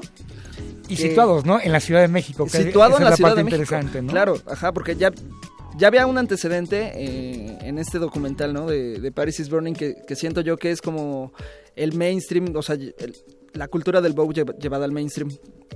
Y, y pues fue bien interesante verlo en, en un club aquí en la, aquí en la ciudad, siempre- ¿no? Y, y, y, pues habiendo fiesta, viendo música, pues uno le baila. Y... Sí, claro, porque, porque entonces de repente se, se combinaba, se combinaba la práctica con la fiesta, ¿no? Y entonces ya no había una división entre, entre y los es cuando de manera natural se crea una cultura, ¿no? Así es. Así es que, exacto, ahí de, de manera natural, ¿no? Cuando coincide espacio y tiempo y cuerpos disponibles a moverse, ¿no? Espacio, cuerpo y tiempos. Tiempos. ¿Y voluntades? Y voluntades. Oye, pues preséntanos la, el- las dos, este, la siguiente este, eh, bloque que nos vas a recetar, ¿no? Ok, eh, la siguiente es un, es un remix a, a Emma J, a la canción de Yala, hecho por, por Mike Q, que está estrenando un disco así bien bueno y bien atascado que se llama Queen Beat. Así que Está muchachos y muchachas, pónganse pilas. Es lunes con los todo. No. Y luego, ¿cuál- ¿con cuál continuamos? Y después de, después de, de este remix de, de Mike Q, eh, seguimos con, con una producción mexicana de la escena, ya sí, de la escena mexicana. Se llama La Bruja. De Dan Falula. Pues música y ahorita regresamos Muy con bien. Jay Maverick. Dance go off when I enter the building. Dance go off when I enter the building. Dance go off when I enter the building. Dance dance go off when I enter the building. Dance go off when I enter the building. Dance go off when I enter the building. Dance go off when I enter the building. Dance dance go off when I enter the building. Dance go off when I enter the building. Dance go off when I enter the building. Dance go off when I enter the building. Go off when I enter the building. Dance go off when I enter the building. Dance go off when I enter the building. Dance go off when I enter the building. Dance go off when I enter the building. Into the building. Into the building. Into the building. Dance go off when I enter the building. Into the building. Into the building. Into the building. Go off when it. Go off. Go, go, go off when it. Into go off. Go, go, go off when it. Into go off. Go, go, go off when it. Into go off. Go, go.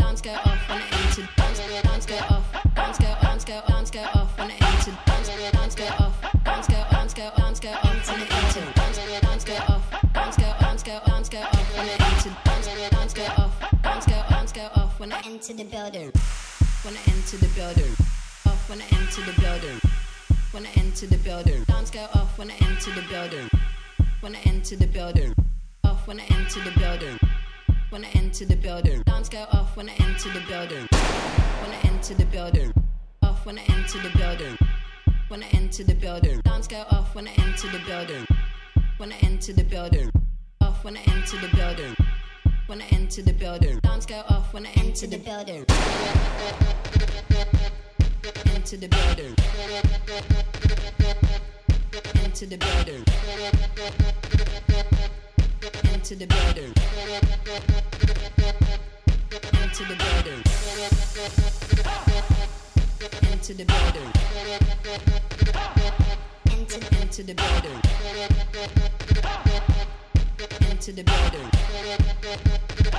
Dance go off when I enter into the into the into the build into the into the into the building into the into the into the build into the into the into the building into the into the into the build into the into the into the building into the into the into the build into the into the into the building into the into the into the build into the into the into the building into the into the into the build into the into the into the building into the into the into the build into the into the into the building into the into the into the build into the into the into the building into the building.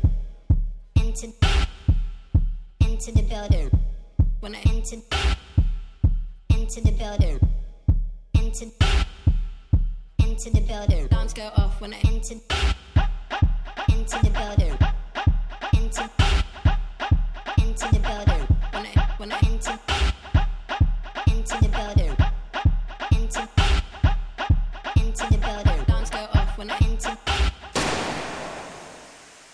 Playlist.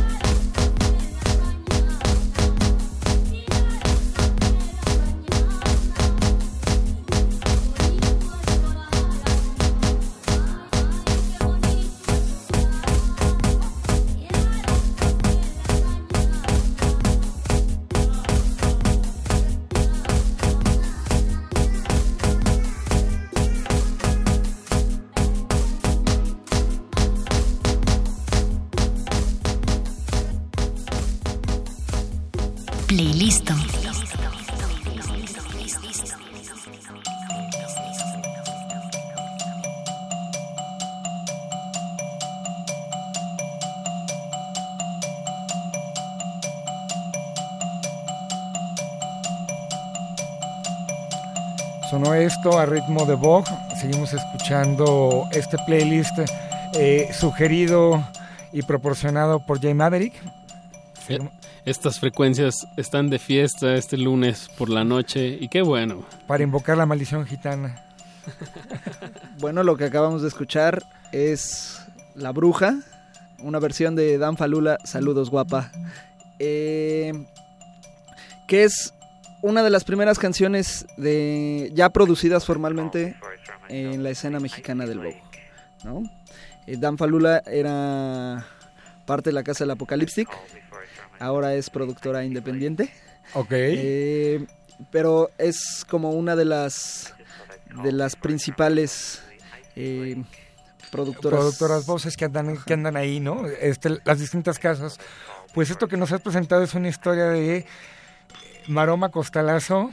Y manoteo y joteo sobre todo.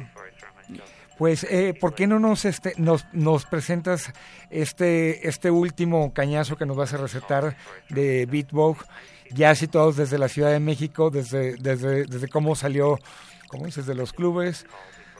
De los clubes a las fiestas a la calle, que es prácticamente lo que estamos repitiendo aquí en México, ¿no? Porque hay una, hay una naciente escena de Vogue aquí en la ciudad eh, que va para, viene fuerte. Pues va este, para adelante. ¿En dónde, en, en- en dónde te pueden encontrar en, en redes sociales? A mí en redes sociales me pueden encontrar en Twitter como J Maverick con K, eh, en Instagram como J Maverick con K y en Facebook como el extraño ultrasonido de Lady Juanga. Guau. Anotado.